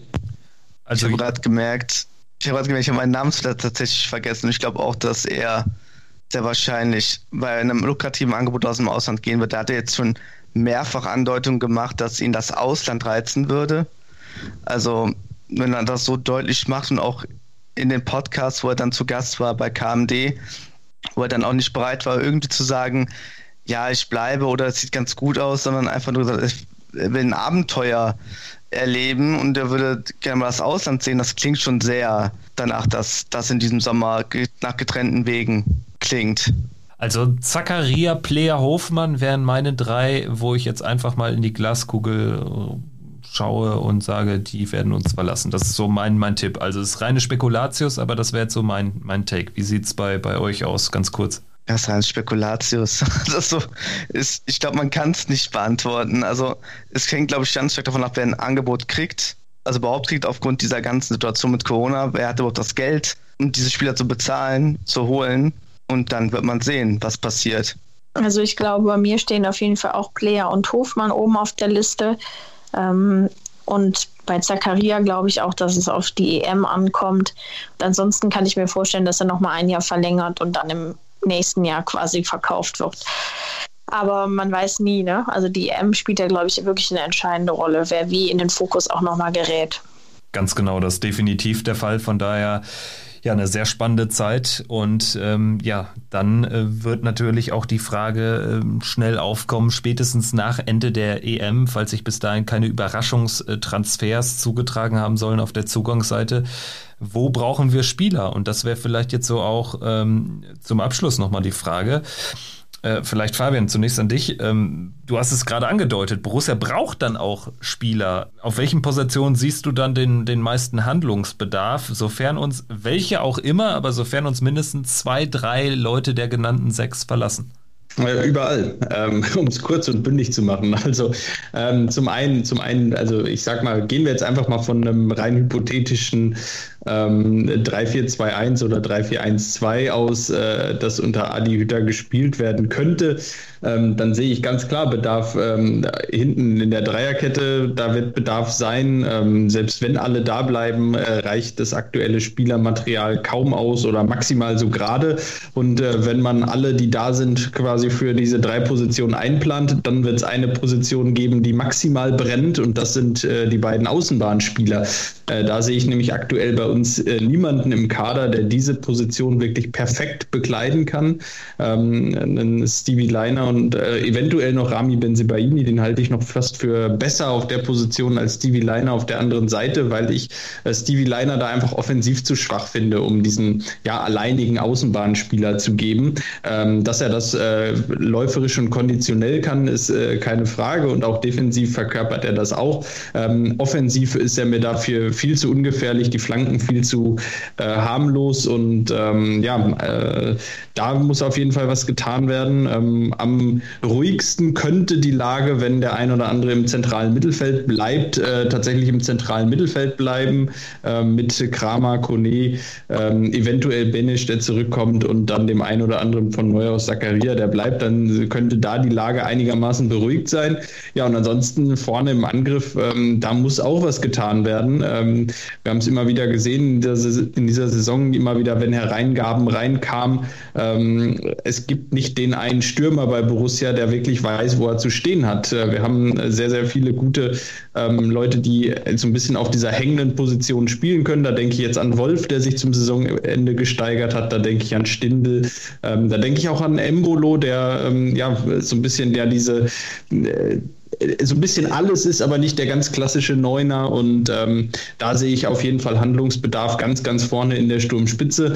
Ähm, jemand, der einfach diesen Instinkt hat, äh, der fehlt Borussia jetzt schon seit mehreren Jahren. Vielleicht äh, ist äh, Adi Hütter da auch der richtige Trainer, der je, so jemanden einbinden kann. Also deshalb aus meiner Sicht, äh, um es nochmal auf vier Positionen runterzukürzen, Innenverteidigung, Außenbahn und äh, vorne im Sturmzentrum.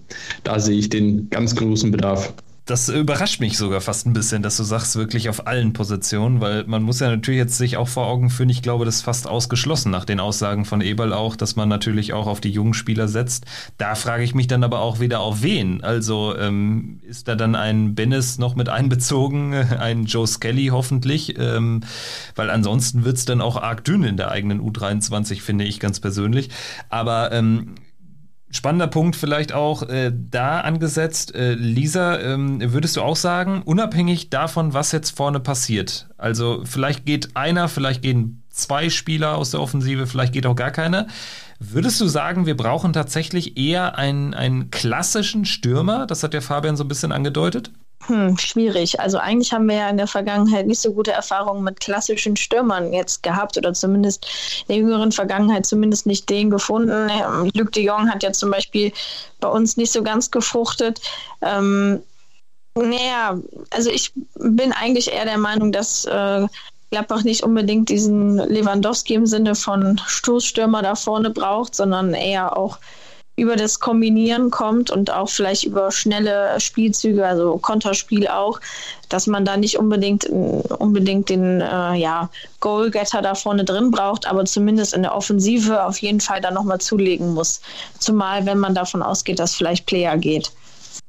Das sehe ich auch so. Also, äh, wenn Player gehen würde, glaube ich, egal in welcher Formation man spielt, also man hätte dann auf jeden Fall erst recht in einem ja, Hütteresken 3-4-1-2, wie auch immer, hätte man ja erst recht ein Problem, weil Embolo ist halt nicht der, der Killer vom Tor. Also das ist so ein bisschen die Frage. Aber grundsätzlich muss man ja auch äh, in den Raum stellen, ist überhaupt das 3-4-1-2 so dass das äh, die Kernformation von Adi Hütter. Jonas, wie siehst du das? Also er hat ja jetzt auch in seiner Trainerhistorie nicht immer nur auf dieses Frankfurter äh, System gesetzt.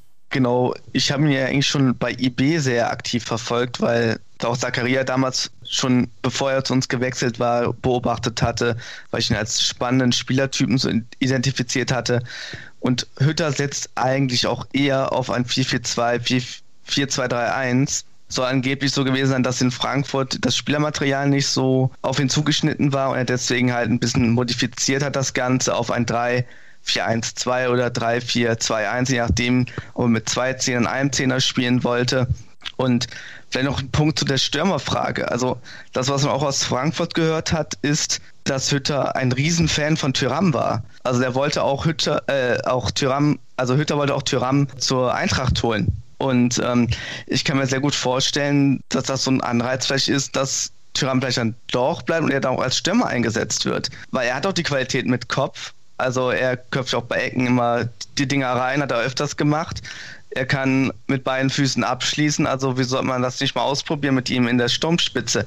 Zumal Lobrose auch eigentlich den Plan hatte, das mit ihm zu machen, was nie so wirklich ganz äh, gemacht wurde, sondern immer so mal ja in vereinzelt mal Spielen und Spielphasen zu sehen war. Das finde ich ja generell interessant, weil also Was mir halt aufgefallen ist beim Blick auf Adi Hütters äh, Stürmer, das, das waren halt immer so, so klare Neunen. Bas Dost allen voran, mit dem war er jetzt aber auch nicht so ganz d'accord, aber jetzt vor allen Dingen in dieser Saison mit André Silva und dann Luka Jovic, ähm, entweder als Sturmpartner oder eben als Backup. Und tatsächlich, da weiß ich jetzt nicht, ob wir tatsächlich diesen Stürmer haben. Aber vielleicht sieht auch Adi Hütter in Markus Thuram nur eine, eine 9 oder eine 11, wie auch immer, und keine, kein, kein Spieler, der jetzt von links außen kam. Wobei er mir da eigentlich auch immer ganz gut gefallen ist. Also ich denke, das sind sehr viele offene Fragen, äh, die ähm, ja wir auch äh, so gut es geht begleiten werden. Dann äh, sicherlich auch ähm, nach der EM, wenn wir uns dann hier auch wieder zurückmelden werden. Und dann wissen wir vielleicht auch ein bisschen mehr, wie es weitergeht, mit welchem Personal es weitergeht. Ja, vielleicht zum Abschluss nur ähm, zu dieser Folge. Also es gibt noch ein bisschen was zu verkünden und zwar machen wir mit dem Podcast nicht weiter. Scherz, nein. Wir machen weiter, aber ähm, ja, ein bisschen in anderer, in anderer äh, Form und Art und Weise. Es wird weiterhin ähm, ja, Folgen nach jedem Spiel geben. Ich denke, das kann man schon sagen. Also so viel ist der Plan, aber wir werden ähm, noch ein bisschen stärker zusammenarbeiten. Gerade auch äh, Jonas, du mit deinem Blog, da werden wir auch quasi den Podcast dann veröffentlichen und so ein bisschen mehr Querverweise machen und uns da ja so ein bisschen, bisschen die Bälle zuspielen. Das ist der Plan. Ja, darauf freue ich mich tatsächlich sehr, weil ich finde, wir ergänzen uns da ganz gut. Also einerseits, ich bin ja auch aktiver Hörer, so ist es ja dann auch. Dadurch freue ich mich dann auch mal dann teilnehmen zu können, allgemein ein bisschen mitwirken zu können und ich freue mich dann auch mit dann, dass ihr dann auch dann mal Beiträge, also es wird auch Beiträge von Kevin oder von Fabian zu lesen sein und ja, darauf freue ich mich auch, dass mal, dass ein bisschen mehr Vielfalt dann auch auf der Seite stattfindet. Ganz genau. Also wir, die Freude ist ganz unsererseits. Und ähm, ja, Lisa, wir hatten jetzt auch schon äh, geplant, dass äh, dies auch nicht die letzte Folge mit deiner äh, Gastbeteiligung äh, sein soll. Es macht mir auf jeden Fall immer sehr viel Spaß und wir haben ja auch schon oft darüber gesprochen. Deswegen bin ich ja jetzt auch zum dritten Mal dabei.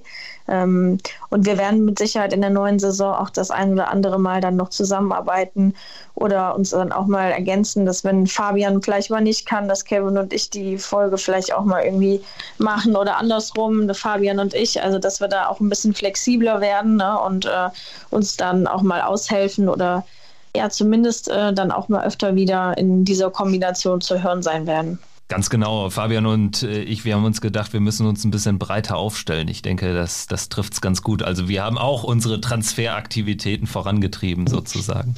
Ja, ich, ich freue mich auch total. Ähm, es freut mich riesig, ähm, dass wir, also erstmal, dass wir weitermachen, ähm, auch wenn es jetzt Zeit für eine kurze Pause wird. Ähm, irgendwann äh, nach einer Zeit äh, denkt man sich dann auch, ja, jetzt langsam reicht es erstmal für ein paar Tage und äh, wieder ein bisschen Kraft tanken, Motivation sammeln und äh, ich denke spätestens während und bei der EM ähm, na, kurz danach, wenn die ersten Transfers verkündet werden, ich denke, dann wird die Motivation äh, hochsteigen. Kevin und ich, wir haben uns jetzt in der letzten Zeit auch ein bisschen darüber ausgetauscht, wann eigentlich bei uns der, Motiva der Punkt ist, wann die Motivation wieder so richtig steigt. Kevin, ich glaube, du hattest äh, definiert äh, die, die Auslosung zur ersten Pokalrunde.